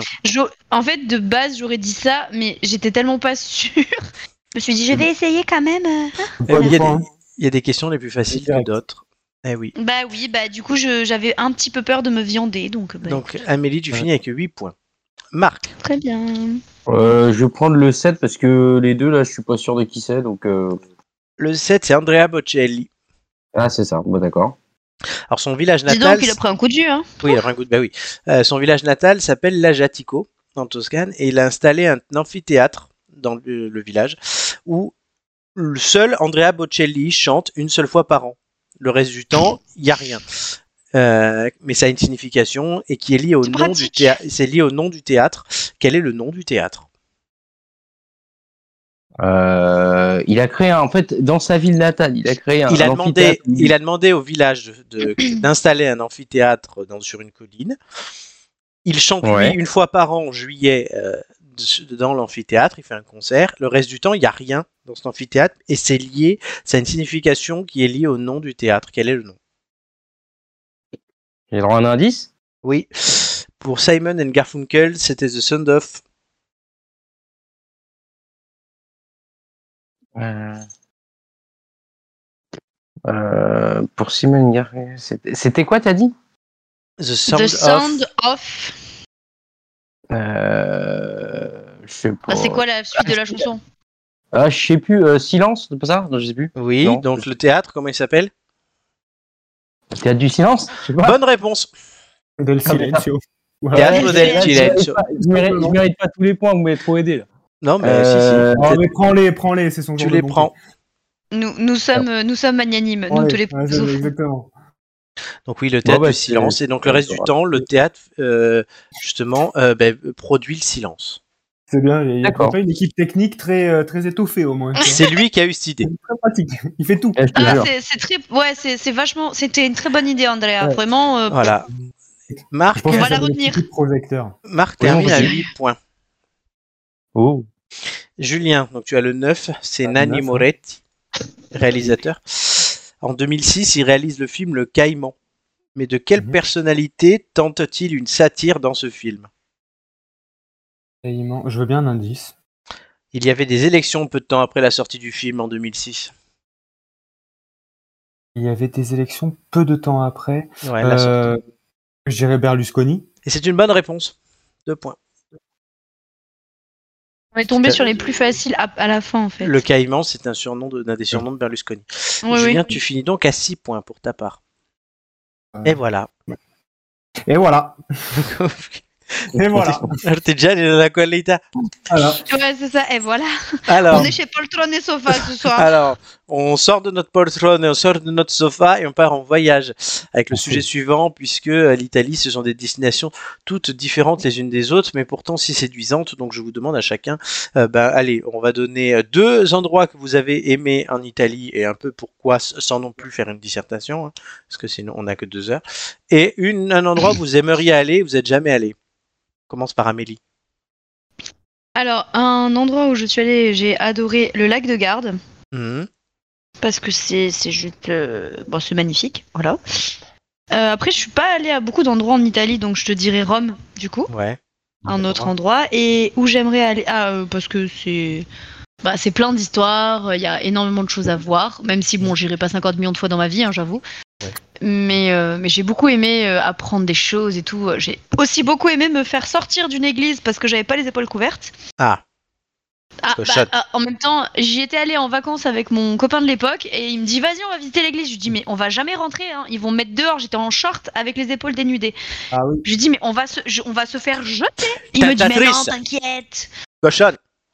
Oh, la grenouille de Benitier, viens là. La grenouille de ben, Je il m'a dit mais non t'inquiète, vas-y ils sont ouverts d'esprit. Je lui dis non mais tu rêves avec la religion ils sont pas ouverts d'esprit donc on y va et j'ai vu Ouais. la tête du gars et je l'ai regardé je lui fais eh en mode ouais je sais je suis repartie dans l'autre sens en Bon, mode en même- en même allez, temps, elle est rentrée déjà. Non, pas du tout. Non, non, mais pas dans du tout. Genre, genre j'ai- non, j'ai voulu rentrer, je suis même pas rentrée. J'étais vraiment très humble en mode, je sais, limite, je me cache pour pas qu'il Hmm. me voie, mais il m'a vu. Ah bah voilà. bon, bah, non. T'es pas Hitman, toi, ça c'est sûr. Non, mais non, mais c'est surtout que, bah, le gars, il est là pour ça, quoi. Il regarde Oui. vraiment les gens qui rentrent, donc euh, j'étais sûre. L'autre qui me dit, oh bah non, t'inquiète, euh, ils sont ouverts d'esprit. Mais mon cul, ils sont ouverts d'esprit, arrête. Bon, et un endroit où t'aimerais aller? Euh, J'aimerais bien aller euh, à Du côté de chez Florence, soi. à Pise, euh, voilà. Ce genre de D'accord. destination. Très La bien. Toscane, quoi. Julien. Oui. Alors moi, un endroit que j'ai fait, que je vous recommande, euh, c'est euh, vous les Toscans, en plus vous êtes à côté, euh, c'est l'Ombrie. Mm, c'est vrai. Mon papa, mon papa est né là-bas. Umbria. L'Umbria, c'est à côté du lac Trasimène et euh, la, la ville de Perugia, c'est magnifique. Oui. Vraiment, si vous avez Là où il y a les chocolats. Ouais, mais, mais, mais pas que, hein, mais les baci perugini. C'est ça. Oui, mais c'est tellement Tellement bon. bon. Ah, je Et dois c'est en vrai, et acheter pour que, le Et bureau. les saucisses aussi, les perugini. C'est vrai. Donc vraiment, Oui, mais c'est moins tout bon. est- tout est beau et bon là-bas. Oh, Donc si c'est bon les si saucisses, Amélie. Oui, mais je préfère les chocolats. C'est pas toi qui va nous dire le contraire. Après, tu peux manger saucisses et chocolat. Hein. Et Oh bon. ouais, mais pas, pas ensemble, hein. Calmez-vous. non, vraiment, vraiment, c'est vraiment là, une région que je vous conseille, surtout si vous êtes en. Tos- en Toscane, c'est à côté parce que c'est un peu, c'est un peu le cœur vert de l'Italie, quoi. Et euh, donc très très beau. Euh, et là où j'aimerais, j'ai fait Florence aussi, très jolie euh, à ce Mhm. moment-là. Et ce que, alors, il y a deux endroits moi que j'aimerais vraiment faire, c'est, bah, Amélie en parlait tout à l'heure, c'est les lacs italiens. Ça, j'aimerais Mhm. vraiment beaucoup. Lac de Com, lac de On Garde, en a parlé hier, du coup. euh, On en ça. parlait hier en plus. Ah bah voilà. Et Venise, Venise pour le, le, le, le folklore, quoi. Mais voir voir peu Venise, c'est pas, c'est pas ouf, hein. Non, mais je m'en doute, mais au moins voir ça au, mo- au moins une fois, je pense, tu vois. Mm. Et je suis Bon, du convaincu. coup, les je- gars, je, pense, je pense j'ai que je peux être proposé- facilement déçu. hein. J'ai proposé à Julien de faire un petit tour d'Italie, euh, du coup. Hier. D'accord. Je lui ai Ok. fait, bah, vas-y, on se fait un tour d'Italie. Donc bon. Et il a Et dit on non. commence par les lacs. L'idée, non, non, mais il a pas dit non, mais j'ai l'idée est lancée avec maintenant. toi. Voilà, c'est ça. Non, c'est pas vrai. Il a Flo pas dit ça. on va Oui, voir mais ce qu'on Il a pas dit ça. Il a pas dit ça. Je- C'est un menteur, il a pas dit ça. Amélie, tu fais le programme et après que Julien réserve, il réserve pour deux. C'est ça. Euh, alors non, si je on fais te le programme, je viens avec vous. nous. Non, Voilà. Je, viens avec vous, c'est pas possible. Alors, et Marc, donc, il faudra que tu amènes Amélie en vacances pendant que nous on part avec Julien. Mais pourquoi Va vous vous faire voulez la pas venir avec vous moi. Bande de salauds. Euh, peut-être que moi je m'amuserai plus que vous. Qu'est-ce que Ah, ouais, ça, Allez, bam Elle va faire trempette dans le lac de Caume. ouais. Voilà, bref. Allez, Marco. Euh, bon, moi, je vais, je vais, allez, on, on va sortir des lieux communs. J'allais dire la Sardaigne, mais ça, c'est facile. Non, euh, en Italie, j'en ai fait pas mal. Quand j'étais descendu avec Hugo en voiture, on avait fait pas mal l'Italie. Euh, non, moi, ce que j'avais adoré, c'était Bologne. Parce que, en fait, ça sortait des, des gros, des grandes villes. Enfin, Mi- Milan, j'ai pas aimé. Euh, c'est trop industriel. Euh, après, Ah, j'avais, moi, je trouve, ouais, je crois, j'ai adoré le, non, Milan, il y avait tout, tout, tout un quartier que j'aimais pas. Florent, j'en ai pris plein les yeux, mais c'était trop grand, c'était pas à taille Mhm. humaine. Ce que j'ai bien aimé à, à, à Bologne, c'est effectivement le côté euh, vraiment à taille humaine et Sienne également, que j'ai adoré. Euh, et, et vraiment Bologne, il y avait ce côté traditionnel, un peu féodal avec les tours et tout. Et, et voilà, j'ai trouvé qu'il y avait une sacrée identité là-bas. Alors c'est pas grandiose, mais euh, il y a un charme fou. Et je reste un fan absolu du Forum romain. J'adore me, me balader là-bas. Donc, pour Rome. Euh, et sinon, euh, l'endroit que j'ai pas fait et que j'aimerais bien faire, ça serait donc euh, Palerme, bah, parce que Mm. j'ai pas fait. Et je me dis qu'historiquement, ça doit être hyper intéressant euh, avec les, les anciens quartiers historiques et tout. Donc voilà, si, je- ouais, Sicile, j'aimerais bien. Ah, J'avoue, moi aussi, Sicile, j'aimerais bien, mais l'endroit que j'aimerais faire, que j'ai pas fait, c'est Bologne.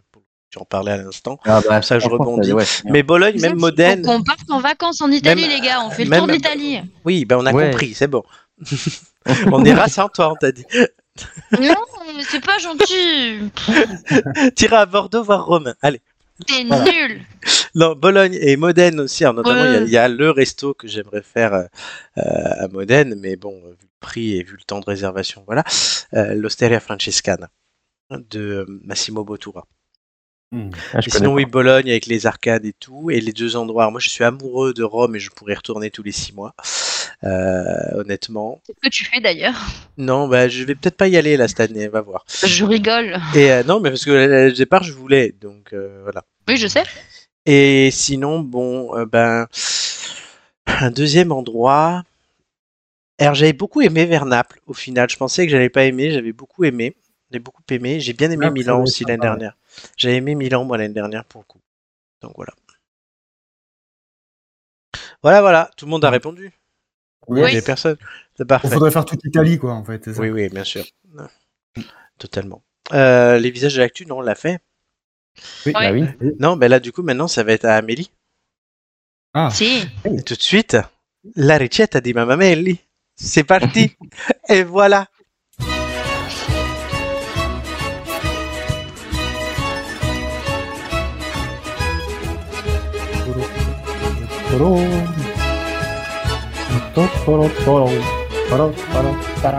Il tiramisu, Enfin, enfin, Enfin, il est là Enfin enfin. Elle devait pas le donner, mais celui-là. ben oui, mais elle, elle- fait voilà. longtemps qu'on l'attend, mais et vous, vous l'attendez pas longtemps Oui, on l'a mangé. Non, Mais en tout cas, c'est la, oui, comme c'est sûrement ta dernière chronique culinaire, Amélie, tu as voulu nous faire le tiramisu. Oui, je vous ai fait le tiramisu. Alors, Alors, c'est- une version euh, chocolatée, pas une version euh, à base de café. alors, qu'est-ce qu'il nous faut? Alors, pour cette recette, c'est- très simple. Il nous faut 500 g de mascarpone, Oui, euh, du cacao en poudre amère. oui. Il faut qu'il soit bien amer, ça c'est le Hum, quand même euh, pour que ça se rapproche un petit peu euh, de de la version café. Il faut quand même que le cacao soit bien amer. Mhm. Ensuite, des biscuits cuillères. Oui, euh.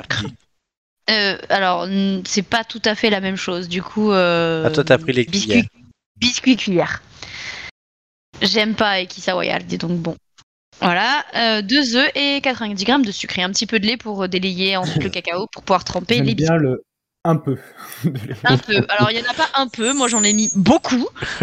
Mais euh, C'est pour ça que j'ai mis entre guillemets. Oui. Alors, un peu. la première étape. Alors, la première étape, il faut faire un, un chocolat au lait, en fait. Et tu le bois pas. Ouais, c'est pas. Alors, c'est pas fait exprès. Hein. Franchement, le sourire est pas fait exprès. si, je, moi, je voir, croyais- alors. je croyais que c'était fait exprès. Moi. Ah, Eh ben non, c'était vraiment pas fait exprès. Je Ouais, viens de le voir. très joli. Mais d'abord, Donc, faut, chocolat euh, après.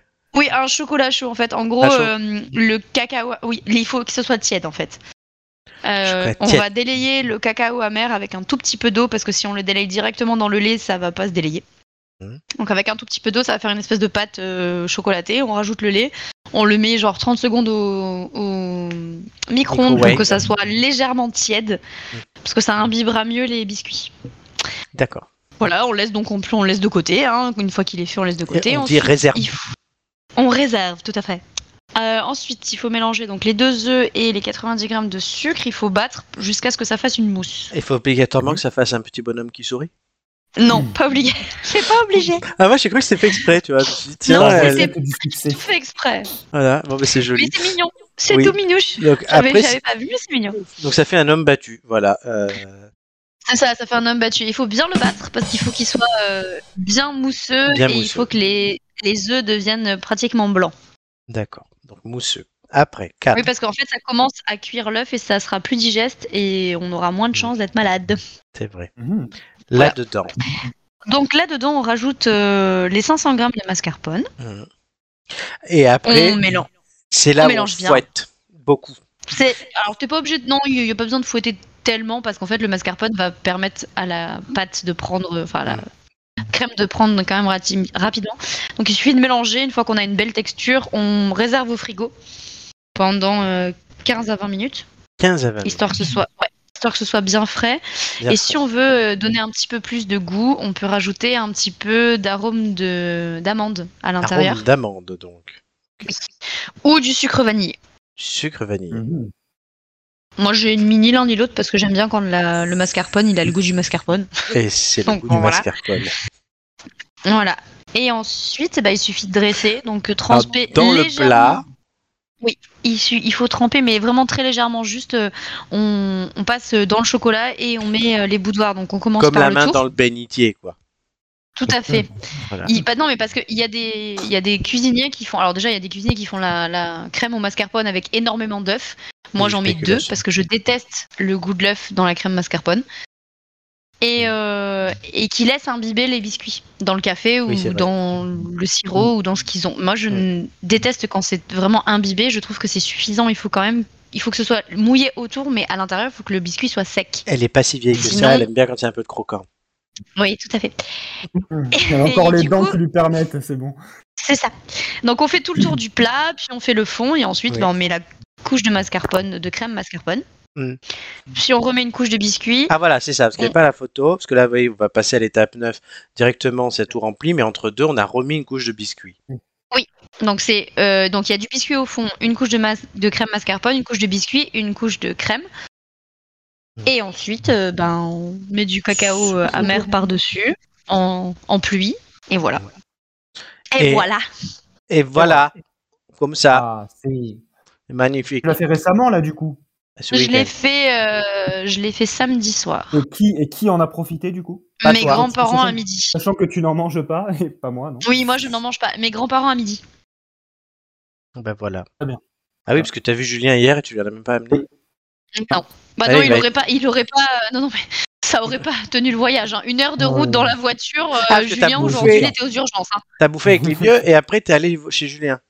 Non, c'est à midi que j'ai mangé avec mes grands-parents et Oui, hier ce que j'ai vu. Ah, aujourd'hui midi Oui. Ah oui, d'accord.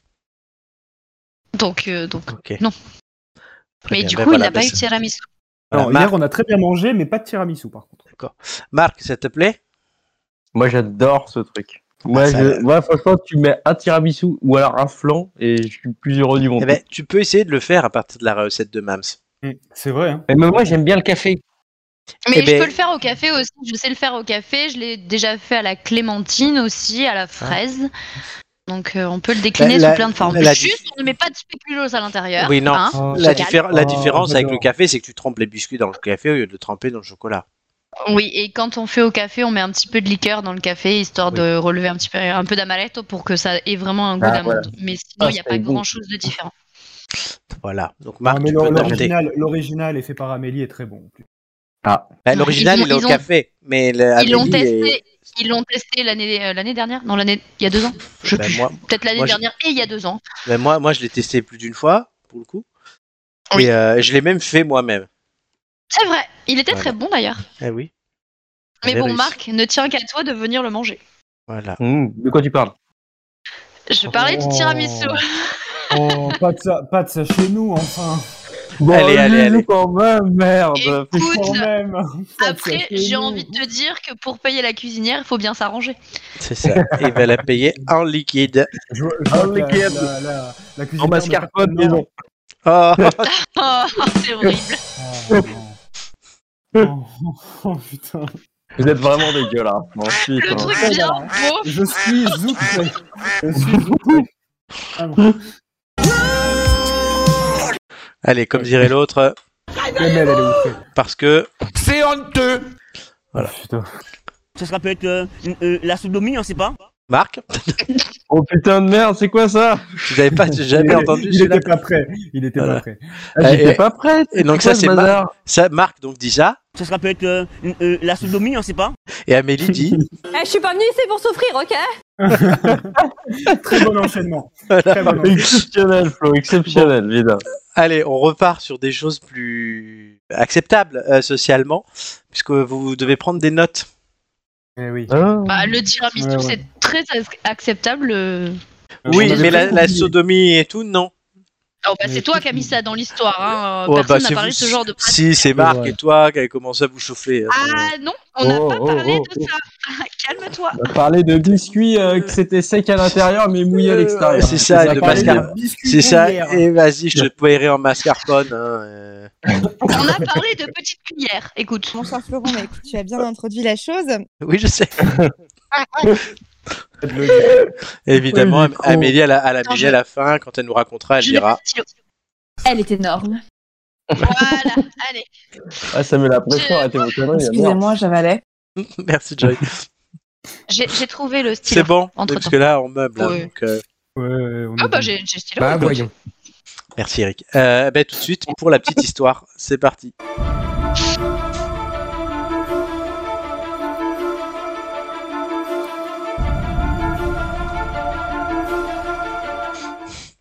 Donc je reprends ce que je disais tout à l'heure euh, à la fin de la chronique sexuelle de Marc, euh, puisque 19e siècle, l'Italie, euh, on peut dire que c'était une expression géographique seulement.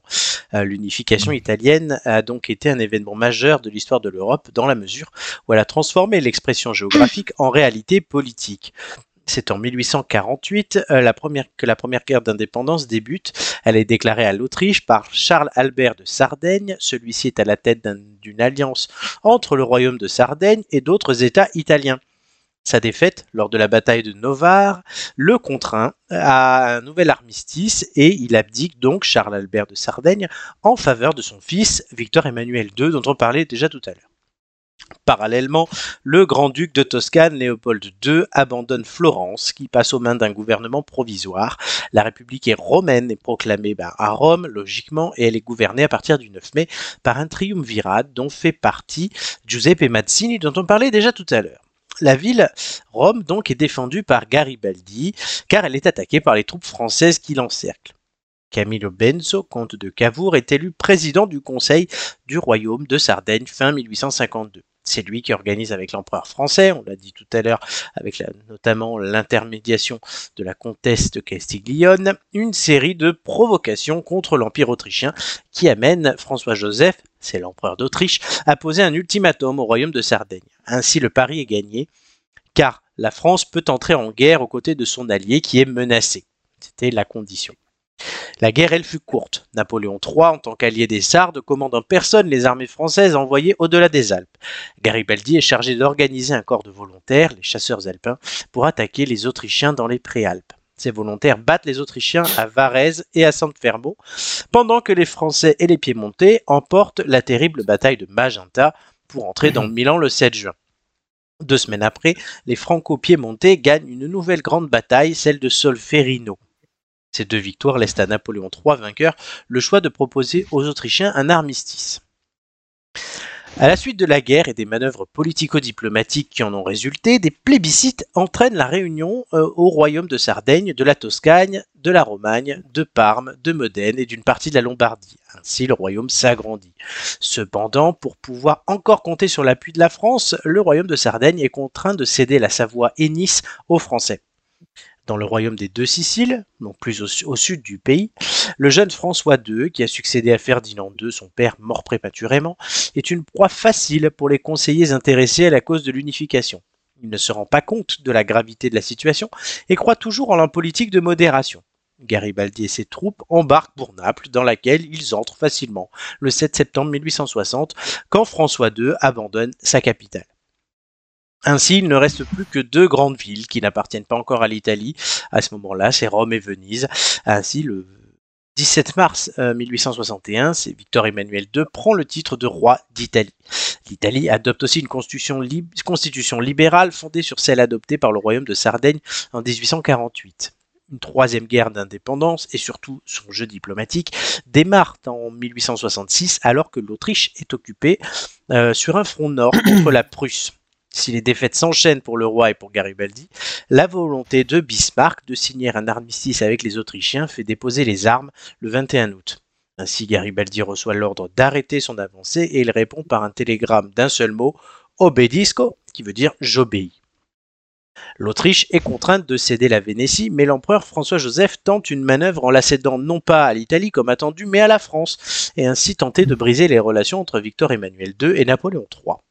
Mais c'est un échec, car Napoléon II cède la Vénétie à l'Italie quelques temps plus tard, le 9 octobre, en accord avec le traité franco-italien concernant l'annexion de la Savoie à la France. Reste donc Rome, vous l'aurez compris. Les territoires, encore sous contrôle pontifical, restent sous la protection des troupes françaises, alliées avec le pape. Ces dernières ne sont attaquées qu'en 1870, après la défaite et la capture de Napoléon III à Sedan lors de la guerre franco-prussienne. Après la bataille de la Porta Pia, le 20 septembre 1870, le plébiscite du 2 octobre suivant confirme l'annexion de Rome au royaume d'Italie. La capitale du royaume part de Florence pour s'installer euh, à Rome, malgré ce différend entre le roi et le Vatican. C'est ce qu'on appellera la question romaine. Elle ne sera réglée qu'en 1929, donc c'est quasiment 60 ans plus tard, par les accords du Latran, laissant la situation que nous connaissons aujourd'hui avec cet état dans la ville qu'est le Vatican. Fin de mon histoire. Ok. C'est compliqué de prendre des notes. Hein. Ouais. Il y avait de la donnée. Hein. Ouais, Il y avait de la, il y avait de la data, Il est chaud, ouais, celui-là. il est très chaud. Est-ce que les questions le seront aussi? C'est toute la question. Bah, on Euh. va espérer que tu, te sois, tu y ailles tranquille, hein, parce qu'il y a plein de noms que j'ai pas pu noter et tout. Eh ben, on va voir.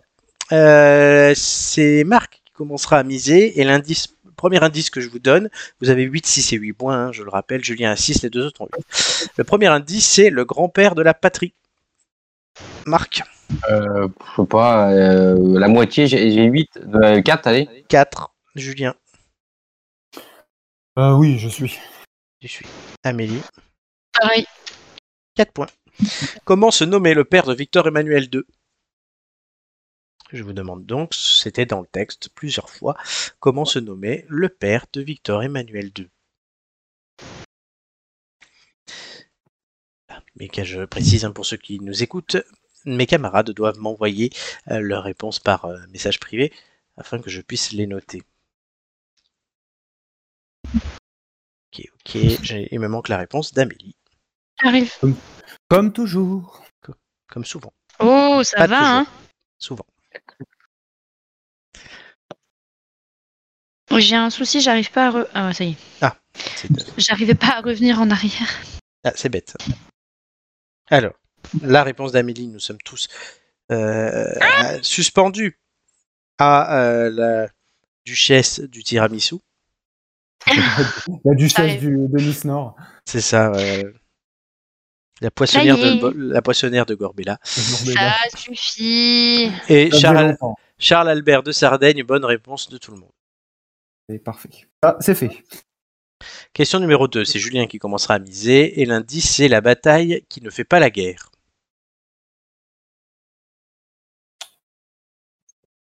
Julio. 5 points. Cinque. Amélie. Eh ben, vas-y, hein. Je suis. Marc. Bah, go aussi. Hein. Ok, personne ne relance. Parmi les noms suivants, lequel n'est pas le nom d'une bataille remportée lors du Risorgimento Je vais en citer 4. 1. Solferino, 2. Varese, 3. Landriano, 4. Magenta. Solferino, Varese, Landriano, Magenta. C'est laquelle ne fait pas partie. euh, C'est ça. Oui. D'accord, Laquelle n'est pas dans le texte en fait, tout simplement. d'accord. Est-ce que je suis allé dit- prendre une bataille est-ce que tu peux juste les répéter, s'il te plaît? Solferino, Varese, Landriano, Magenta. Je suis allé prendre une bataille euh, des guerres euh, au Moyen Âge, des guerres d'Italie. C'est bien parce que moi j'en ai, Merci. j'en ai noté une sur quatre, alors au moins. Moi, Ah. j'en ai deux sur quatre. Alors, euh, du coup, euh, Donc tu as une chance sur deux, Julien a une chance sur trois, et Marc C'est m'a- rien du tout. Marc m'a répondu déjà. Est-ce que tu avais noté les trois autres que celles que tu as notées, Marc? Ouais, si je me trompe Ah, pas, donc voilà. c'est pour ça que normalement. donc c'était faisable. non, mais c'était faisable. Mais c'est en fait, c'était rapide et. euh, Et je veux ta réponse, toi. Oui. D'abord on répond, après on commente. Pardon. Bon, en fait, j'hésite. Ah oui, mais là, il faut répondre, parce que sinon, à minuit, on y est encore. Je crois qu'il est 22h18.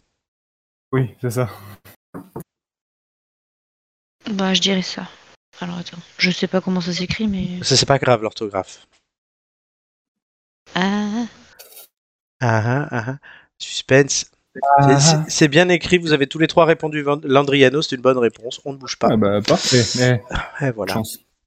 Troisième Varese, question. pas, euh, j'avais même pas noté. Si, Varese, c'est euh, les chasseurs alpins de Garibaldi qui l'ont gagné, comme Sanfermo, euh, pendant que Solferino et Magenta, ce sont les troupes franco-piémontaises avec Napoléon III. Oui, qui a oui, bah, don- j'ai ce pas- qui a j'ai- donné en fait, les noms de deux euh, boulevards à Paris, le boulevard Magenta Oui. et la rue de Solferino. Oui. Euh, Amélie, tu seras la première à miser, et l'indice, c'est l'art et la manière de se retirer. C'est parfait pour Marc. là. Euh, J'allais dire, euh, t'es sûr que c'est moi qui l'ai la mis manière. Et d'ailleurs, Marc, t'as 8, hein, t'as pas Euh. moins 8 comme je l'affiche depuis tout à l'heure. Oui. C'est pas grave. En négatif. il, Combien? Il le sait, il le sait. Euh, 5. Marc Tu te couches, tu Ouais, suis ou tu euh, relances? non, vu l'indice, euh, vu l'indice, euh, bah 8. Ok. Julien? Ouais, vas-y, moi je mets tout aussi. hein. 6. Non. Amélie, tu suis? Oui, oui, je suis, je suis. Allez, donc 6 points, bon, 6 points pour tout le monde. Non, pour être très logique, la question c'est quel mot ou sa traduction composait le télégramme de Garibaldi en réponse à l'ordre de cesser son avancée en 1866 Chat. Quel mot ou sa traduction composait le télégramme de Garibaldi en réponse à l'ordre de cesser son avancée en 1866 Oui, ok. Et il me manque la réponse de ben, Julien cette fois-ci. Et tout le monde a j'obéis ou obédisco, c'est une bonne réponse. On arrive à la dernière question qui n'est pas dans le texte. Ah.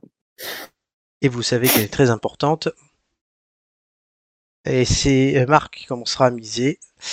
L'indice, c'est aux grands hommes la patrie reconnaissante.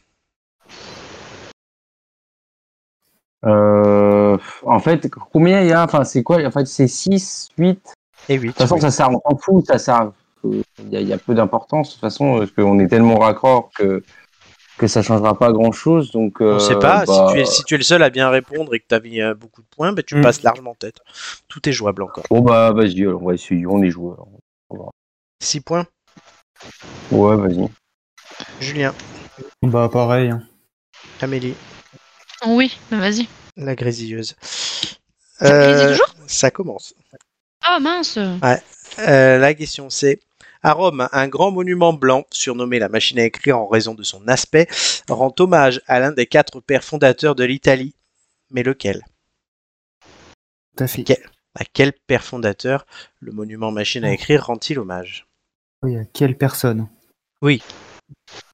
Ne me répondez pas la machine à écrire.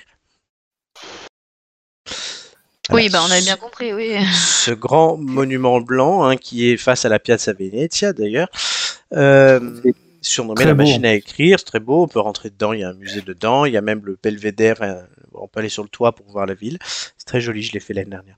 Euh, derrière tu vois le forum, tu vois le Colisée, Mm. et euh, du coup, voilà, je vous ai demandé à tous quel père fondateur cette machine à écrire euh, rend hommage, sachant qu'il s'appelle Il Vittoriano, c'est Victor Emmanuel II, et vous avez tous les trois trouvé la bonne réponse. Ouais, bah, Voilà. Du coup, C'est je suis obligé de. le- C'est l'hôtel de la patrie, c'est ça? Enfin, il C'est ça. comme ça aussi. Ouais. Aussi. Ouais, je le connaissais sous ce nom-là, en fait. Julien, tu seras dernier, mais Marc et Amélie, je dois vous poser une question subsidiaire pour. Euh... Et oui, pour vous départager, Bon, mais- puisque vous êtes à 8. Euh, donc, Oh. la question subsidiaire, c'est une date, donc vous devez me donner une date et le plus proche euh, répondra. Euh, lors de la première guerre d'indépendance, à quel jour de l'année euh, les troupes de Garibaldi sont entrées dans Milan? Ah, je Il n'était pas noté dans le texte, ça? Si, justement, c'est quelque chose dans le texte. Ah oui, Donc oui, soit vous avez le bon, la bonne réponse, soit vous êtes le plus proche. Euh, c'est la première. euh, oui, c'est ça. Euh, Amélie et Marc, donc Julien ne joue pas. ah, merde. Euh, ah. Ah, je vais dire ça, mais je crois que c'est la seule que j'ai. Je trouve que je me gourre. C'est le jour et le mois, c'est ça hein? Oui, c'est une date. Il y a pas on va l'année. dire ça. On va dire ça. Ok, il manque la réponse d'Amélie. Oui, je l'ai pas. Il faut que tu me donnes une date. Oui, bien sûr. Le suspense, Euh, roulement de tambour. J'ai mis, j'ai mis une date, je vais te donner celle Eh, je voudrais bien que tu me l'envoies. Oui, oui, oui, j'y suis, j'y suis, mais ça- ce- mon téléphone est un petit peu. On se dépêche Eh oh, ça va, hein Marc me dit le 2 octobre, Amélie me dit le 9 mai. La réponse étant le 7 juin. C'est Amélie qui gagne. Ah merde. Ouh. C'est la triche. Voilà, Amélie, je serai en premier et je donne les thèmes des quiz parce que je vous ai pas donné. Musique, langue française et géographie. Oh là là Ouais, ouais. Musique langue française et géo. Ouais. Donc Amélie choisira en premier, Marc en deuxième et Julien, tu prendras ce qui reste. Évidemment. Euh, allez, quatrième sujet, on en fait des blagues depuis le début, mais euh, gastronomie en Italie, artigiani della qualità. Et voilà, il arrive Là, là. tout à fait. Ça, Donc c'est voilà, una bonne, euh, una bonne sujet. Oui, alors bon, on peut en parler pendant des heures, mais la, la Oui. question, l'angle trouvé, c'est que ben, souvent dans les classements des gastronomies préférées dans le monde, la gastronomie italienne arrive première. Euh, alors comment on peut expliquer ce succès dans le monde? Et est-ce que la qualité est toujours au rendez-vous quand on va dans un resto italien, que ce soit en France, en Italie ou à l'étranger? Euh, bah, Amélie? Euh, alors, euh, pour, bah, pour habiter dans une région où il y a beaucoup de restaurants italiens, je peux t'assurer que non, c'est pas toujours très bon. Euh, Qu'en Italie, je suis allée dans des restos où j'ai très très bien mangé, mais aussi des restos dans lesquels j'ai pas très bien mangé. Les attrape Je pense que oui, voilà, c'est ça. Je pense que ça dépend en fait de la de l'endroit où on se situe et euh, de du professionnalisme de la personne qui tient l'endroit. Mais en général, c'est quand même une gastronomie qui est très riche, très diversifiée par rapport où est-ce qu'on se trouve euh, du nord au sud. Et euh, bah, tu sais très bien que pour moi, en tout cas, euh, la cuisine, euh, ça rime souvent avec Italie justement. Donc euh, bon, je pas. Je pense que ça dépend. Voilà. Marco. Euh, alors bon, sur les sur les restos, moi je compare ça toujours un peu partout. Genre, t'as toujours des très bons restos et des restos à la con. Donc ça, je c'est pas propre effectivement à l'Italie. On a la même chose en France, bien qu'on soit le pays un peu de la bouffe. Euh, en revanche, euh, effectivement, alors il y a deux trucs, c'est que la première chose, c'est que à si c'est hyper connu, c'est parce que les produits italiens en fait se marient assez facilement. Ils sont pas, en fait, ils sont bons, mais ils ont pas un caractère, je trouve, qui est qui est, qui est vraiment particulier où il faut avoir un palais qui est habitué depuis tout petit. Je pense par exemple au, au parmesan ou au pecorino. Faut dire, c'est des, c'est des fromages qui sont un peu passe-partout. Les pâtes, c'est passe-partout. Les, enfin, les, les pizzas, c'est passe-partout. Le tira, enfin, les, les tiramisu, c'est passe-partout. C'est c'est des trucs qui sont bons et qui n'ont pas une identité culinaire qui, euh, comme le camembert ou comme des plats, Ouais. les tripes ou les trucs qui, qui vraiment peuvent faire fuir des gens en se disant ah non ça a l'air dégueulasse euh, voilà en Italie on a des plats qui franchement que ce soit de l'osso buco Ouais, euh, Il y a des du- trucs qui sont pas très bons en Italie non plus. Hein. Ah oui, oui, mais moins mais- qu'en France. oui. Moins qu'en France, je pense. Euh, et... C'est des plats moins clivants, quoi. Oui, voilà. Alors, moi, je trouve qu'en Italie, là où on a des plats qui sont clivants, comme dit Jus, euh, on va les trouver. moi, je par exemple, dans le cas de la Sardaigne, on va les trouver vraiment dans des endroits qui sont peut-être très, vraiment euh, très, euh, dire, euh, très reculés ou en tout cas qui, qui ont une identité même, euh, j'allais dire, linguistique et historique particulière. Sardaigne, il y a des trucs qui, franchement, vous y allez là-bas, il y a des trucs que vous n'allez pas du tout aimer, quoi, parce que c'est très marqué. Et ça, et d'ailleurs, même dans, dans le cas de la Sardaigne, genre, euh, même des gens qui, qui, qui, euh, qui, y habitent se détournent un peu de cette bouffe qui est vraiment très, très, elle est forte en goût. C'est souvent beaucoup de chèvre, beaucoup de gibier à cuisiner. Les, les, les, les, les, et les raviolis italiens, ils sont faits à base de, de la de, de c'est du fromage en fait frais, Ouais, un peu comme fort. de la feta mais avec de la chèvre, avec de la chèvre et de la brebis. Euh, donc c'est très fort. Euh, sans parler des fromages là-bas où il y a du fromage en fait qui laisse pourrir et en fait il y a des vers et en fait on Mm. mange le fromage avec les vers. Sans parler aussi de la euh, comment on appelle Bon ça appétit. de la euh, ah faudrait que je le retrouve pour les auditeurs le ah la ah, je sais plus. En gros, il y a, un- je sais plus comment ça s'appelle. Merde, en Sarthe, c'est un nom particulier. Bref, euh, a l'autre avec les verts, c'est le Kazumars, et l'autre c'est ouais. euh, Ah, euh, l'autre c'est. euh, en fait, c'est en fait on, on fait téter un, un, un, euh, un agneau en fait sa, à sa mère. On- donc coup, il a le- l'estomac qui est plein de qui est plein de lait. Et du coup, en fait, on le tue direct, on prend le- l'estomac, on en fait un nœud et on le laisse pendre. Et euh, Sukai, ça s'appelle en Sarthe. Ah, ouais. Et, euh, et en fait, on laisse sécher donc la poche d'estomac avec le lait euh, soleil. Et, et c'est fort. Mais moi, j'adore. Mais c'est fort, dis donc. Mais alors, un truc Mm. de malade. Euh, Mm. Et en Sardaigne, ils sont aussi, ils adorent manger par exemple le foie cru avec du gros sel au matin. Tu vois. Donc, Mm. Bon, Ah oui. là, faut, faut, être, faut, appétit. faut être attaché, faut- quoi. Merci quoi. Ah ouais. Voilà, voilà. Donc, je pense que C'est moins clivant à part dans certaines localités. Voilà. Là où je, je, genre, effectivement, oui. Quand on est sur des produits comme ça, c'est tellement particulier que tu ne peux pas Mais ça fait partie justement Ça de cette partie- gastronomie Ah, mais euh, totalement. qu'on ne connaît pas, on ne connaît pas à l'international, mais ça fait partie de cette gastronomie chez mon père. Moi, il y a un truc qui s'appelle kotekin. Mm. C'est une espèce de un espèce de saucisse mais faite avec tous les restes euh, de charcutes. euh, C'est un peu le même genre que l'andouillette. Mm. Mais euh, mais bah, euh, euh, Mm. mon père lui il adore ça, il en mangerait sur la tête d'un mort et tout ce que tu veux. Il mange aussi euh, genre les petits oiseaux euh, youchel, les petits oiseaux avec la tête et tout, genre les moineaux, Ouais. les trucs comme ça. euh, ça se mange en brochette avec la tête et tout ce que tu veux. Tu fais, ah, la base. la base. Mais ça, ça- Voilà. ça- ça- il y a ce côté, en fait, c'est des choses, en fait, tu les fais comme ça doit être fait parce que tu fais- il y a que ça et que c'est assez particulier. Quand on, et Marc avait raison de dire qu'il y a beaucoup de choses qui étaient passe-partout. Et Bien le sûr, problème aussi avec ces choses passe-partout, c'est que ça a été euh, transformé, ça peut être transformé, ça peut être dénaturé, voire carrément violé. Euh, ailleurs, euh, bah, la- la- oui, bah, tu la, penses à quoi? la pizza avec l'ananas, la carbonara avec la crème, et on est parti sur des dingueries, euh, mais dans l'exportation avec les mauvais côtés de l'exportation. Et euh, c'est Mm. vrai que là j'ai mis une lasagne, une lasagne c'est simple à faire, tu peux très bien l'adapter. euh, un tiramisu pareil, donc on se retrouve avec du spéculoos, de l'oreo euh, et ce que tu Non, veux. hein. Bah oui, mais et non, mais et c'est ça en fait le, le truc. Et ce qui fait aussi que tu as des choses qui sont plus ou moins bonnes quand tu vas dans un, restaurant. Moi maintenant, je sais que quand je, je regarde un restaurant italien, je regarde soit le site, soit la carte à l'entrée, et je regarde comment ils font leur carbonara. Mm. Ça me donne déjà un premier Est-ce indice. qu'il S'il y a une est-ce qu'il y, a pizza de- est-ce qu'il y a de la crème ou pas crème, s'il y a un ananas dans la pizza, déjà tu sais que ça sent mauvais.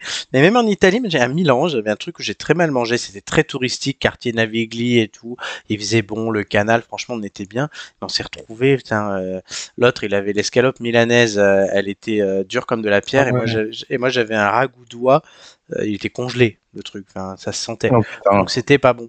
Mais payer ça cher, Ah, alors, alors que tu peux avoir des choses pas très chères en Italie et bonnes, euh, franchement, ça se trouve.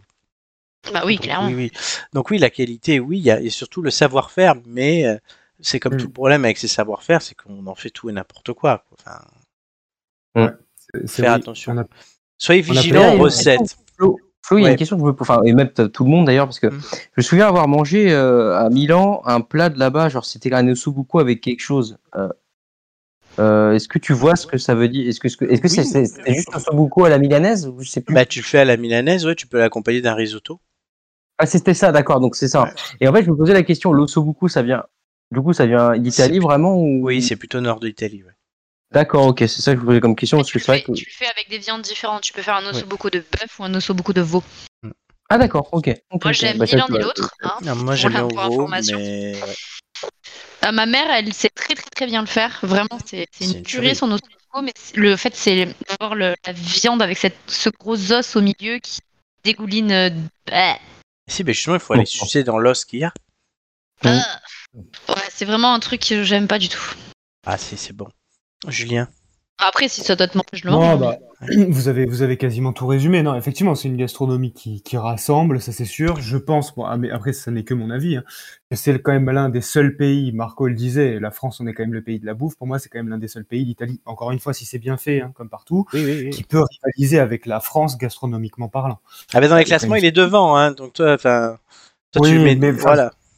Enfin, Mais ce en que je veux Il est dire- chauvin, il est chauvin. ce que, ce que je veux dire, c'est que voilà, il y a quand même une certaine variété, il y a qui sont des plats, Mm. alors certes, qui rassemblent peut-être plus que nous, mais on a quand on arrive quand même à, à- à séduire aussi, euh, voilà, par, par la bouffe et surtout l'Italie. Après, comme on dit souvent, hein, ouvrir un resto, il suffit d'un peu d'argent, hein, pas forcément de talent. Donc euh, après, je dis pas que le resto va, va perdurer, mais c'est sûr que quand on quand on voit le nombre de restos italiens qu'il y a, bah, ne serait-ce qu'à Paris déjà ou même euh, aux alentours et à l'étranger, euh, c'est sûr que la qualité, elle n'est pas toujours au rendez-vous. Et je suis d'accord avec toi, le côté puriste. euh, oui, aujourd'hui, on s'assoit sur beaucoup, beaucoup de traditions, que ce soit le tiramisu ou le, le, le- les pâtes carbo. Enfin, clairement, et pour moi, je préfère ce côté très traditionnel. Donc, euh, on, ne rigole pas avec ça. Donc après, voilà, c'est à nous, de- à nous de préserver tout ça et de, et de, de, de, de- comment dire, de mettre en avant les bonnes adresses, quoi. Hmm, C'est vrai. Un plat, un truc que vous metteriez en, ou deux même, allez, allez trois, euh, en avant chacun? Les trucs, euh, voilà, vous êtes sur une île déserte, la recette italienne que vous voulez, là où les recettes italiennes que vous voulez avoir, Marc. Euh, alors, italienne, voilà, on va, on va Bah oui, oui. partir du, du moins local. Alors, je vais dire aussi Sardaigne, mais ça fait partie ah, de bah dit, oui. mais- Euh, alors moi, euh, très clairement, euh, alors les kouloujoun, les raviolis sardes, Ouais. ça je, je kiffe. Qu'est-ce que je pourrais mettre d'autre? Les cebadas, c'est un dessert sarde, c'est une espèce de galette avec du fromage dedans, avec du miel, c'est excellent. Et, et sinon, ouais, je pense, ouais, pas de carbo, quoi. Alors sur les recettes sardes, le compte dont j'ai déjà parlé dans cette émission il y a maintenant quelques années, euh, Pasta Grannies, ils ont fait quelques recettes en, avec des mémés sardes, dont les coups de Ouais. jaune, et c'est, franchement ça, ça, ça donne envie. Ah, Avec c'est de la frappe atomique. Il faudrait que je le fasse. Euh, Flo, en fait, ma mère, elle- ma, grand-mère, elle en fait évidemment. euh, Ouais. Elle sait les faire. de- elle fait la pâte, elle fait tout. Elle, ça Ah lui oui, prend oui, la bah, journée. voilà. oui, normal. ouais. avec la fermeture spécifique et du coup elle en fait souvent une plâtrée parce qu'elle congèle après elle les congèle euh, faudrait que en fait quand elle en fasse je- j'en congèle et tu viens comme ça Ah, on va mais les oui. bouffer Ah mais oui, ah Bah, mais c'est oui, ah mais là je te retiens. c'est pas juste, c'est pas juste du tout. hein. Mais ça va, toi tu, toi, toi, tu fais à bouffer à la moitié de l'équipe en bas et moi je suis là. Ben là maintenant c'est Marc. Allez, c'est bonne idée, Euh, merci. D'ailleurs, ouais, bah, d'ailleurs, euh, Flo. je te rappelle que quand tu viens te faire manger, hein, Oui, mais le reste de l'année je suis pas là. Vous m'attendez pas Ben là pareil. Euh, Amélie, voilà, tiens, vas-y. à la moitié de l'équipe, euh, genre je fais surtout euh, à manger euh, Julien et Flo, et encore une fois de temps en temps, souvent on va au resto. Ouais. Alors Oui. Bon allez, C'est vrai, qu'elle fait, fait plus trop d'efforts. comment ça, je fais plutôt d'efforts? Elle, est plus- elle veut plus se marier, donc elle est pas bonne à Ah, non, marier. mais c'est voilà. ça. Non, mais c'est pas vrai, c'est pas vrai. Oh, tant qu'on lui accorde pas son tour d'Italie, elle fera plus de bouffe, elle a dit. Elle Ah, merde. Ouais, tout à Merde. fait. Heureusement qu'on s'est cuisiné. Euh, Amélie, Mais pas aussi bien que moi. allez Ah bah oui. Euh, alors, euh, qu'est-ce que. euh, bah, je dirais les lasagnes, parce que c'est quand même. Ouais. Voilà, hein, c'est- emblématique et tu peux les faire à plein plein de choses différentes qui sont bah, super bonnes. Bon, même si déjà, je préfère la version basique. hein. Mm. Euh, ensuite, euh, j'adore les pâtes au beurre de sauge. Ça, c'est quand même Ah très oui. typique, euh, nord de l'Italie. Genre, tu fais des petits, petits euh, raviolis euh, côte à épinards avec un beurre de sauge. Pouf. Ou même euh, des raviolis ragoût avec beurre de sauge. C'est aïe, aïe, aïe. Oui, c'est une tuerie. D'accord. Voilà. Euh, et euh, je Alors. pense que niveau dessert, il n'y a pas grand chose parce que enfin, la cuisine italienne n'est pas, pas vraiment connue pour euh, avoir euh, des desserts très, Ah, si, moi j'en ai un. très élaborés. Ben, je- j'ai pas, en tout cas, qui me vient en tête, j'en ai pas. Par Ah, moi, contre, euh, j'ai- les, choco- les chocolats de Perugia, c'est très oui, très ça, bon aussi. oui. Euh, Voilà. Non, moi, il y a les, les, les babas au limoncello. Ou babas au rhum Euh, aussi. Ah, ça, c'est ouais. une tuerie. Les lasagnes, évidemment. Et sinon, mais là, un truc que je me suis encore fait à midi, euh, c'est des pâtes au gorgonzola et au petit bout de saucisse. De chair à saucisse. Mhm. Eh ben, c'est une tuerie. Ah ouais, voilà, oui, ça, ça doit être bon, ça. Ça doit être c'est très salé. fait Non, non, parce que tu rajoutes pas de sel, en fait. Euh, Et le gorgonzola, il faut le prendre doux. Et euh, Oui, mais sinon du ça coup, les... pique. c'est ça. Donc les bouts de saucisse, c'est une tuerie. T'as mis quoi comme bon. Euh, la chair à saucisse. Ah, je suis sûr. Ok. Euh, et ben oui. Et Julien? Euh, bah pareil, hein, pour risque de pas être très original, je dirais lasagne, parce que je connais, je connais pas bien les autres, les spécialités en fonction des régions, donc euh, Hmm. pour le coup, je vais Ah non, mais là, c'est pas les, c'est pas les régions, c'est toi. C'est toi. Oui, non, non, mais non, mais je veux dire, enfin, pour avoir des exemples comme Marco, par exemple, j'en connais pas, tu vois. Donc, euh, je dirais plutôt, euh, pour rester un peu euh, banal, je vais dire lasagne, l'escalope milanaise, j'aime beaucoup. Mm. Et quelque chose qui doit vous parler, moi j'ai déjà goûté, qui s'appelle la torta. Ah Et oui. ça, c'est bon. C'est, je, je crois que si je dis pas de bêtises, si je me souviens bien, c'est une sorte de pâte à pizza, en fait, dans laquelle on met de la charcuterie, en Oui. fait, des restes de charcuterie, Oui, c'est c'est ça Et Ça, c'est très très bon. Mais après, euh, des mais choses pas de, aussi, pas de euh, dessert pour moi, du coup. Je suis pas très en, sucré.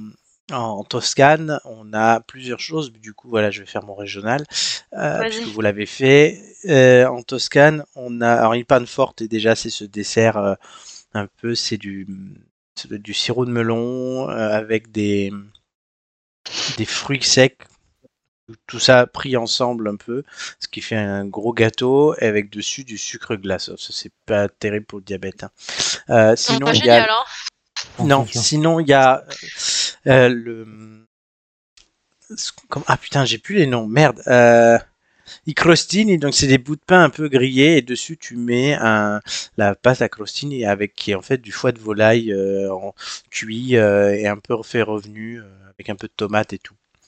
Ça se consomme souvent à l'apéro ou en entrée. Et dernière chose, ah, si quand même, comment s'appelle? I tortelli, c'est ces gros raviolis de pommes, euh, Mm. pommes de terre. euh, pareil avec un ragoût. Enfin, il y a rien de mieux, mais les raviolis, ils, sont- ils peuvent être immenses. hein. Tu peux en avoir trois dans l'assiette parce que c'est le truc, c'est des oreillers, quoi. Donc euh, voilà. ouais, ouais, non, mais clairement, mais ça, c'est une tuerie. Ça a plus le fromage, effectivement, pour un pecorino ou quoi. euh, voilà. Très bien. Et Amélie qui recommence à grésiller. hein. Ah, je, je vais. euh, eh, oui, je Au peux dire moment- une au moment dernière chose que- une dernière dernière chose et- vas-y. Euh, l'escamorza. Oui, Juste, c'est- voilà, Voilà. je- j'adore ça. Parce que ça ressemble à je des pense- couilles. je pourrais- Non, pas du tout. C'est parce que c'est très bon. Pas des Euh, je, je pourrais en manger euh, jusqu'à me faire péter l'estomac. D'ailleurs, j'en ai une petite dans le frigo. Je vais m'en prendre une petite tranche là et je Mmh. déco aujourd'hui. Allez, à tout de suite. À, tout de suite, et c'était bien ce débat, et on va tout de suite lancer euh, voilà, le temps, puisque bon, on essaie de trouver des moyens pour que plus que ça s'entende les grésillements d'Amélie. Donc elle fait des tests et donc elle revient tout de suite. Mais c'est, messieurs, les quiz de culture générale, c'est parti.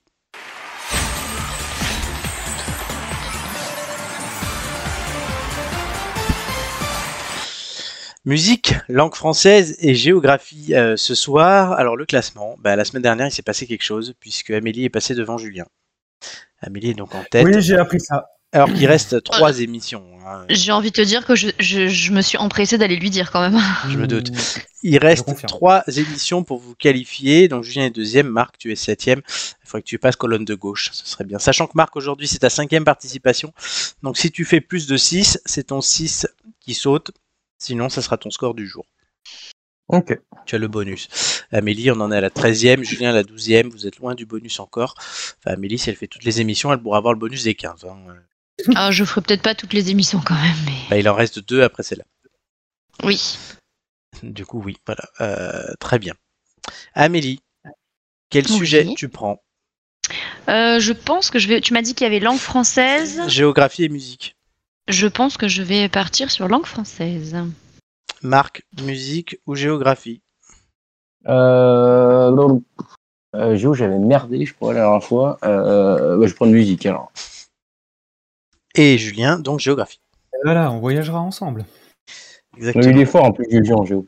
Alors, euh, musique, Julien a fait 12, Chris 8, Julien 11, Julien 12, Marc 7. Langue Ah française. merde eh oui. Je savais pas que j'étais tombé. Ah, Langue française, Romain 11, Marc 11, Joy 10, Romain 12, Marc 7. Géographie, Julien 11, Julien 11, Marc 6, Nicolas 3, Nicolas 7. Donc le 6 de Marc était un géographie. Ah putain, ouais, ça va, c'est bon alors. c'est bon. On va commencer par Dame Amélie, Oui. langue française. Mm, Tout à fait. Je te demande pas le numéro. Non, pas la peine. Très bien, à la fin de ma première question, le chrono commencera. Es-tu prête? Je suis prête. De quel groupe est le verbe manger? Premier groupe. Bonne réponse, vrai ou faux, le mot blizzard contre 4Z. Non. Si, euh, Faux. vrai. Euh, c'est vrai. Selon l'expression, quel légume est fait blanc lorsqu'on a tout raté? Euh, chou. Bonne réponse. Combien y a-t-il de syllabes dans abracadabra? 5. Bonne réponse. S'en aller après avoir subi une cuisante humiliation, c'est partir la queue. Entre les jambes. Bonne réponse. Quelle allusion méchante lance-t-on à quelqu'un pour le blesser Une pique. Bonne réponse. Vrai ou faux, le mot cookie provient du hongrois coucou qui veut dire pépite. Euh. Vrai. Non, c'est faux.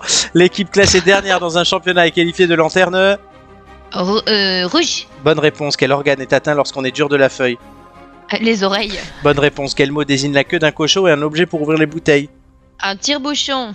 Bonne réponse. Quel tente un vin de qualité remarquable On dit que ce- qu'il sort de derrière. Les fagots. Bonne réponse. Vrai ou faux, la candidature d'Emmanuel Macron l'an dernier était un secret de Polochon. De polichinelle. Donc c'est une bonne réponse. Euh, que veut dire l'expression rester sur le carreau? Ah Bah, ça veut dire qu'on est, on reste là comme un couillon, hein. Euh, Voilà. Bah, Bonne on n'a pas ce qu'on réponse. veut, quoi. Oui, bonne réponse. Et Blizzard Euh, 4Z. oui, 4Z. Oui, deux Dis-nous Z tout, d'abord, Flo. deux Z d'abord et deux Z. euh, Ah non, c'est Bizarre. ah non, c'est Bah, faux. Oui, bah merde. Oui. Oui, bah Blizzard, je me disais, mais, mais où est-ce qu'il les a les j'allais dire, 4Z Pourquoi j'ai mis Z- pourquoi j'ai mis vrai? Oui, bon, ça m'arrive. Bah, je sais pas, mais 4Z, c'est. non, mais je, je, je- oui. Non, c'est deux. Donc c'est Non, bon. ouais, ouais. Non, surtout, Ah on a oui, trouvé ça bizarre aussi. Voilà. ça Ouais, bizarre. Cookie, Cookie, par contre, Cookie, enfin, c'était pour le fun, hein, j'ai trouvé ça très marrant. Ah oui, bon, bah t'as un certain score, Amélie. Euh, Oui, oui, oui, tout à fait. 4Z, tu m'as fait peur quand même. T'es pas comme Nicolas à Bizarre. compter, t'es pas comme Nicolas à compter les trucs, toi. Euh... Non. Tant mieux. Euh, C'est le Du coup. Blizzard. C'est ça. Marco. Moussika. Mon Chica. Un numéro entre 1 et 20, cher ami. Ah, Marc. Il n'est plus là, il est parti. Marc, Je crois qu'il est reviens. resté sur le carreau. 20 20 Oui, Non, il le j'ai- carreau. non, excusez-moi, 20, 20, 20, pardon. 20. Il s'était mute en fait. Ouais, j'ai bien mis en ouais, exactement, j'ai pas fait gaffe. À la fin de ma première question, le chrono commencera. Es-tu prêt? Allez, Qui a chanté Allumer le feu ou Gabriel? Euh, Johnny Hallyday. Bonne réponse. Qui de William Scheller ou de Michel Jonas voulait être un homme heureux? Euh, Jonas. Non, Scheller. Y a-t-il un, y a un chanteur qui se nomme Major ou Capitaine Laser Passe, je sais pas. Major Laser. Vrai ou faux Catherine Ringer faisait partie des Rita Mitsuko. Vrai. Bonne réponse. Qui interprète Bad et Smooth Criminal Euh, Michael Jackson.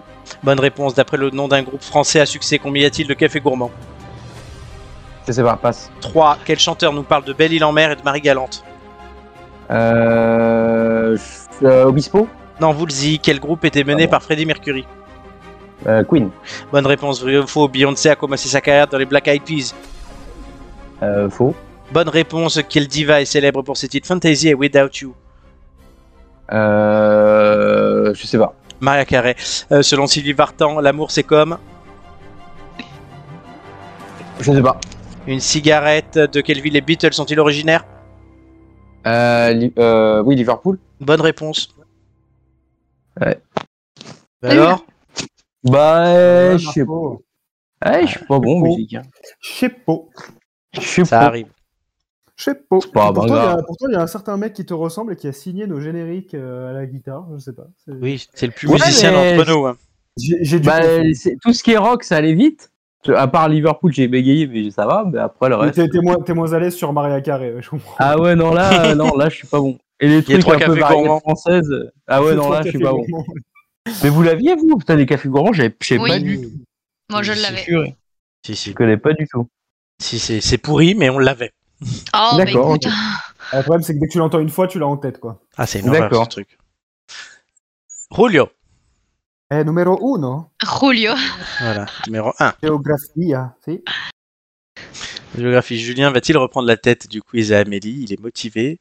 Va-t-il sécuriser sa place sous la fina- à la finale ou euh, revenir euh, euh, comment dire, sous la menace de Gigi et surtout de Joy et de Ouh. Romain? Sous la menace de Gigi, et carrément. de Joy et de Romain. Donc c'est, tu m'as dit 1. Oui. À la fin de ma première question, le chrono commencera. Es-tu prêt? Et je suis prêt. Vrai ou faux L'Afrique du Sud est bordée par deux océans. Hmm, vrai. Bonne réponse. Dans quel hémisphère est située l'Australie? Sud. Bonne réponse. Dans quelle ville peut-on contempler le mur des lamentations? Jérusalem. Bonne réponse. Sur quel continent s'étend le désert de Gobi? Désert de Afrique. Non, en Asie. De quel arbre voit-on une feuille sur le drapeau canadien? Euh, L'érable. Bonne réponse. Vrai ou faux L'Égypte n'a pas de frontière avec l'Algérie? Vrai. Bonne réponse. Dans quel état américain se trouve la ville de Santa Barbara? Santa Barbara. Euh, Californie. Une bonne réponse. En Égypte, au bord de quel fleuve peut-on admirer le temple de Luxor? Euh, passe.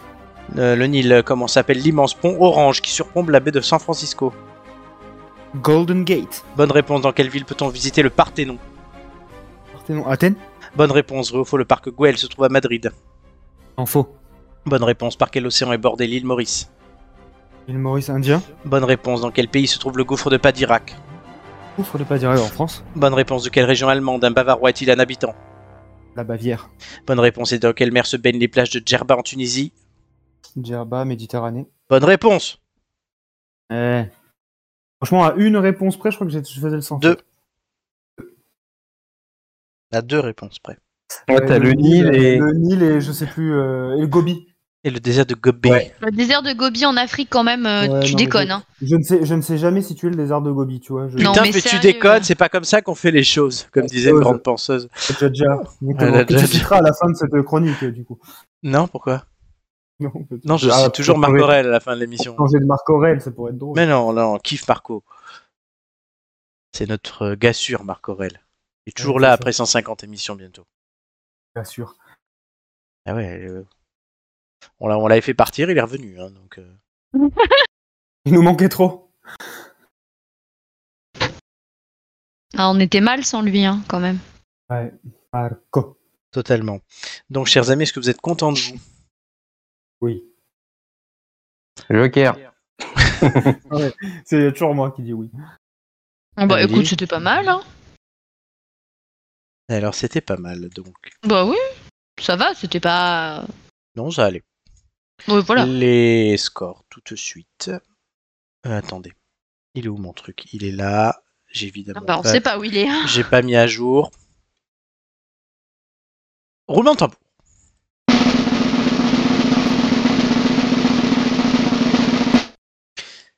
Amélie 12, Julien 13, Marc 6. Ouais. Donc, Marc, Marco, ton... Marco t'as chié. Ouais, Marc, ton score en fait chier ne, dans la colle. Hein. ne sert à rien ce soir. Aïe. Bah, ça va alors. Pas grave. Oui, ça ne change rien. C'est Merci voilà. d'être venu. Merci, d'être au revoir. venu, exactement. Le classement, vous allez voir, ne va pas beaucoup changer puisque du coup, euh, Julien ne dépasse pas Amélie. Ouh Euh, mais il se rapproche. Oui, mais ça, c'est pas grave. Donc en fait, je crois qu'on peut dire quand même que les deux, ils ont à peu près sécurisé leur place pour la finale, mais on sait jamais ce qui peut se passer, puisque Joy, ah non, Joy a déjà eu son bonus. Gigi a son bonus la prochaine fois quand même, hein, qu'elle vient. Ce serait formidable une finale avec Gigi quand même. Bah, pour l'instant, on en prend le chemin. Et On serait tous très très contents quand même. Euh, hein. Romain, Et Ro- Romain, je pense qu'on l'a oublié là. non, non, non, regarde, il est en embuscade. Ouais. Moi, je vous Il dis, est en ne, su- ne sous-estimez pas la Roro. Ne sous-estimons pas. Sous-estimé Alors, si on sous-estime pas, Voilà, et euh, ne sous-estimez pas la Roro. Et euh, voilà, et Nicolas, pour la première fois depuis longtemps, n'a pas perdu de place cette semaine. Alors qu'il a quand même 12 participations, Nico. hein. Ça Ouais, et il plonge à chaque fois, euh, parce que Nicolas, à un moment, il était, euh, je vois, quatrième et tout, et bah là, il est, avant-dernier, quoi. Pauvre Nicolas. Et ouais, son Paix à son âme. arrive. Paix à son âme. Euh, on l'aime, on l'aime, on l'aime, il faut le on dire l'adore. quand même. C'est bon, le pauvre. on l'adore. Paix à son âme, certes, mais enfin quand même. Il reste donc, chers amis, deux euh, semaines pour vous qualifier. L'émission spéciale jeux de société qui aura lieu jeudi prochain, le 8, et une émission normale, classique, euh, le 15 euh, juin. Oui, juin, pas juillet, euh, pardon. Je crois déjà en vacances. Euh, ensuite de ça, on aura le 22 juin la finale du quiz. Donc, bon, Julien et Amélie, j'espère que vous avez déjà noté la date dans votre agenda. Je pense que c'est le cas. Mais t'inquiète. quand même. 22 juin. Voilà, parce qu'il y a des chances Tu me que le vous en rappelleras soyez. Oui, oui, bah, je le rappelle toutes les semaines. Ouais, sûrement. voilà. Donc, euh, Tu le rappelleras et il ne te demandera pas de sujet du coup. c'est ça. Le 29, Parfait, bah de toute façon, je lui en donne pas. le 29 juin, Les ampoules il y d'or. aura les ampoules d'or et j'annonce que nous allons ouvrir euh, à la fin de cette émission les votes pour chers nos ampoules vont nos têtes d'ampoule vont pouvoir voter pour les 24 catégories qu'il y a cette année. Super. Ouais, avec notamment plus de catégories sur les histoires libres de droit, voilà. Parce qu'on a été très inspiré là-dessus. Et euh, donc le 6 euh, juillet. Donc 29 juin, les Temples d'Or. 6 juillet, c'est la DER. Mais on l'aura enregistré avant. Voilà. Pour têtes d'ampoule, Romain reviendra vers vous. Tout doué qu'il est comme Pour secrétaire plus, de, général. pour plus de modalités, c'est Romain faut Exactement. contacter. Exactement. Mais non, mais remarque, le, le formulaire des ampoules d'or, c'est moi qui vais l'envoyer. Donc, euh, Oui, d'accord, mais euh, du coup, il il nous rappellera quoi. Qui J'ai fait un- service après-vente. c'est ça, j'ai fait un point ce week-end avec le, avec le secrétaire général.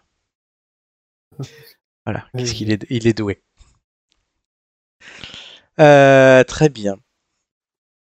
Vous pouvez suivre les têtes d'ampoule sur nos réseaux sociaux, hein, sur YouTube, Twitch, les têtes d'ampoule, Instagram, Facebook, les têtes d'ampoule, euh, Apple Podcast, Google Podcast, Deezer et Spotify. Ça, c'est juste pour entendre dans le lit, dans le train, dans la voiture, en faisant l'amour, etc. Alors, on va peut-être éviter avec ce genre de choses hein, quand même. Si, ils font ce qu'ils veulent, les gens. Hein. S'ils ont envie de t'écouter, euh, euh, Non, bah que non, moi j'ai pas envie qu'ils m'écoutent dans vrai ce cas-là, euh, vraiment. Une petite, une petite gaule qui passe par là en entendant l'histoire de Romain, c'est vrai que ça peut, ça peut le faire. c'est vrai. Toujours efficace. Voilà. Moi, Voilà. j'apprécie pas des masses euh, l'idée en fait. Les- C'est sur YouTube, les gens font ce qu'ils veulent. Ah oui, je sais, je sais, je sais, mais je, préfère la, éviter. la célèbre phrase en boucle, là, ils sont en train de se pouillave. C'est ça. et, euh, et à la fin, on peut même leur donner l'adresse d'Amélie s'ils veulent. hein. Donc, Non, chut, ça Pour- suffit. pour un- Eh, pour eh, un cette blague-là, non, non, cette blague-là, et, et non, c'est pas marrant. Allez, on passe à autre chose. Allez. Allez, on se dit au revoir. C'est bon. Chers amis, les têtes d'ampoule, c'est fini pour aujourd'hui. Eh oui, déjà. Mais on revient la semaine prochaine. Ah oui. Oui Alors la semaine prochaine, euh, émission spéciale jeux télé. Donc on- en fait, on va on va faire que des Oui, jeux. oui, oui. Alors, on va faire tous les jeux télé qu'on a fait depuis le début de l'année. Là, donc euh, les, les- le, tout à l'heure on avait le juste prix, donc on va en refaire. On va refaire le- la famille en or, euh, le déchiffré des lettres. Attention à la marche. Qu'est-ce que j'ai oublié encore? Pyramide. Et et et on retentera la roue de la fortune. Avec la roue Ah. qui marche pas? On va voir si elle remarche cette fois-ci ou pas. Est-ce que c'était l'ordinateur ou pas? Donc un inédit. Bah oui, s'il fonctionne, on va dire qu'il est inédit, parce que la première fois, il n'a pas marché. Et il y aura quand même des quiz à la fin, du coup, euh, pour euh, bah, continuer, pour vous qualifier pour la finale. Très très important. Très important de se qualifier pour la finale, hein, Ah oui, ça c'est très important, on est d'accord. totalement. Sachant que la dernière finale opposait Julien, Amélie, Joy et Flo. Oui, on a fait à 4. C'est ça, et Euh, que la fois d'avant, c'était Amélie, Joy et Julien. Il y a des, il y a des récurrences. hein. Mais non. Et Amélie, qui est la record woman du nombre de finales perdues. Eh oh, ça va, hein C'est l'outsider. On a compris. Et Marc n'a pas fait une seule finale. Non. Ça, honnêtement, il y a trois ans, si on m'avait dit qu'on ferait cinq finales et que Marc n'en ferait aucune, j'aurais jamais cru. Eh bah, quoi, t'as vu, je suis surprenant. Bah ouais, euh, pas dans le bon sens là, mais Bah, pas dans le bon sens. très Tant bien. pis. Donc on revient la semaine prochaine. Je vous remercie tous les trois d'avoir fait cette émission spéciale Italie avec moi. Pas de rien. Avec plaisir, mon petit Flo. Merci à Amélie et sa recette de tiramisu. Mais de rien. Merci à Marc et ses ébats sexuels en, en Sardaigne. Et sa recette débat sexuel, C'est la recette, Ouais. ouais. c'est ça. Bah, avec plaisir, mon Vraiment, petit vraiment inspiré du tiramisu. C'est ça. Exactement. Merci à Julien, euh, avec qui j'irai faire un tour d'Italie à deux. Pour sa présence. oui. On demandera à Amélie qu'elle fasse c'est mon idée, c'est mon idée, je me fais piner dans cette histoire. Non mais franchement. Ah, ouais, tu devrais être Ça, content de te faire piner. bah non, pas dans cette histoire, absolument pas, je suis pas d'accord. c'est- Ouais. Si, si, Piné t'es par l'Italie, quoi. Totalement. Euh, merci à Romain, merci à toutes les têtes d'ampoule, euh, merci à tous ceux qui nous écoutent, tous ceux qui nous écouteront et tous ceux qui nous ont écoutés. Et euh, pour terminer cette émission, je ne manquerai pas de citer l'empereur romain et philosophe Marc. Aurel. Marc Aurel. Cette saison, ça tombe bien, c'est de l'Italie et pas Aya Nakamura. Euh, Aya Nakamura. C'est très italien, Nakamura. Nakamura. Nakamura. Nakamura. Euh, et je citerai donc en te levant le matin, rappelle-toi combien est précieux le privilège de vivre, de respirer, d'être heureux. Oui. Chers amis, n'oubliez pas de respirer car c'est quand même essentiel si vous voulez continuer à vivre et ça vous permettra d'être heureux, notamment à l'écoute des têtes d'ampoule et de leurs 134 émissions précédentes. Eh oui. Bisous à tous et à la semaine prochaine. Ciao ciao. Bisous. Bisous. Ciao. Bisous. Ciao, ciao. Aya Nakamura. Roberto Benigni. Berlusconi Cholina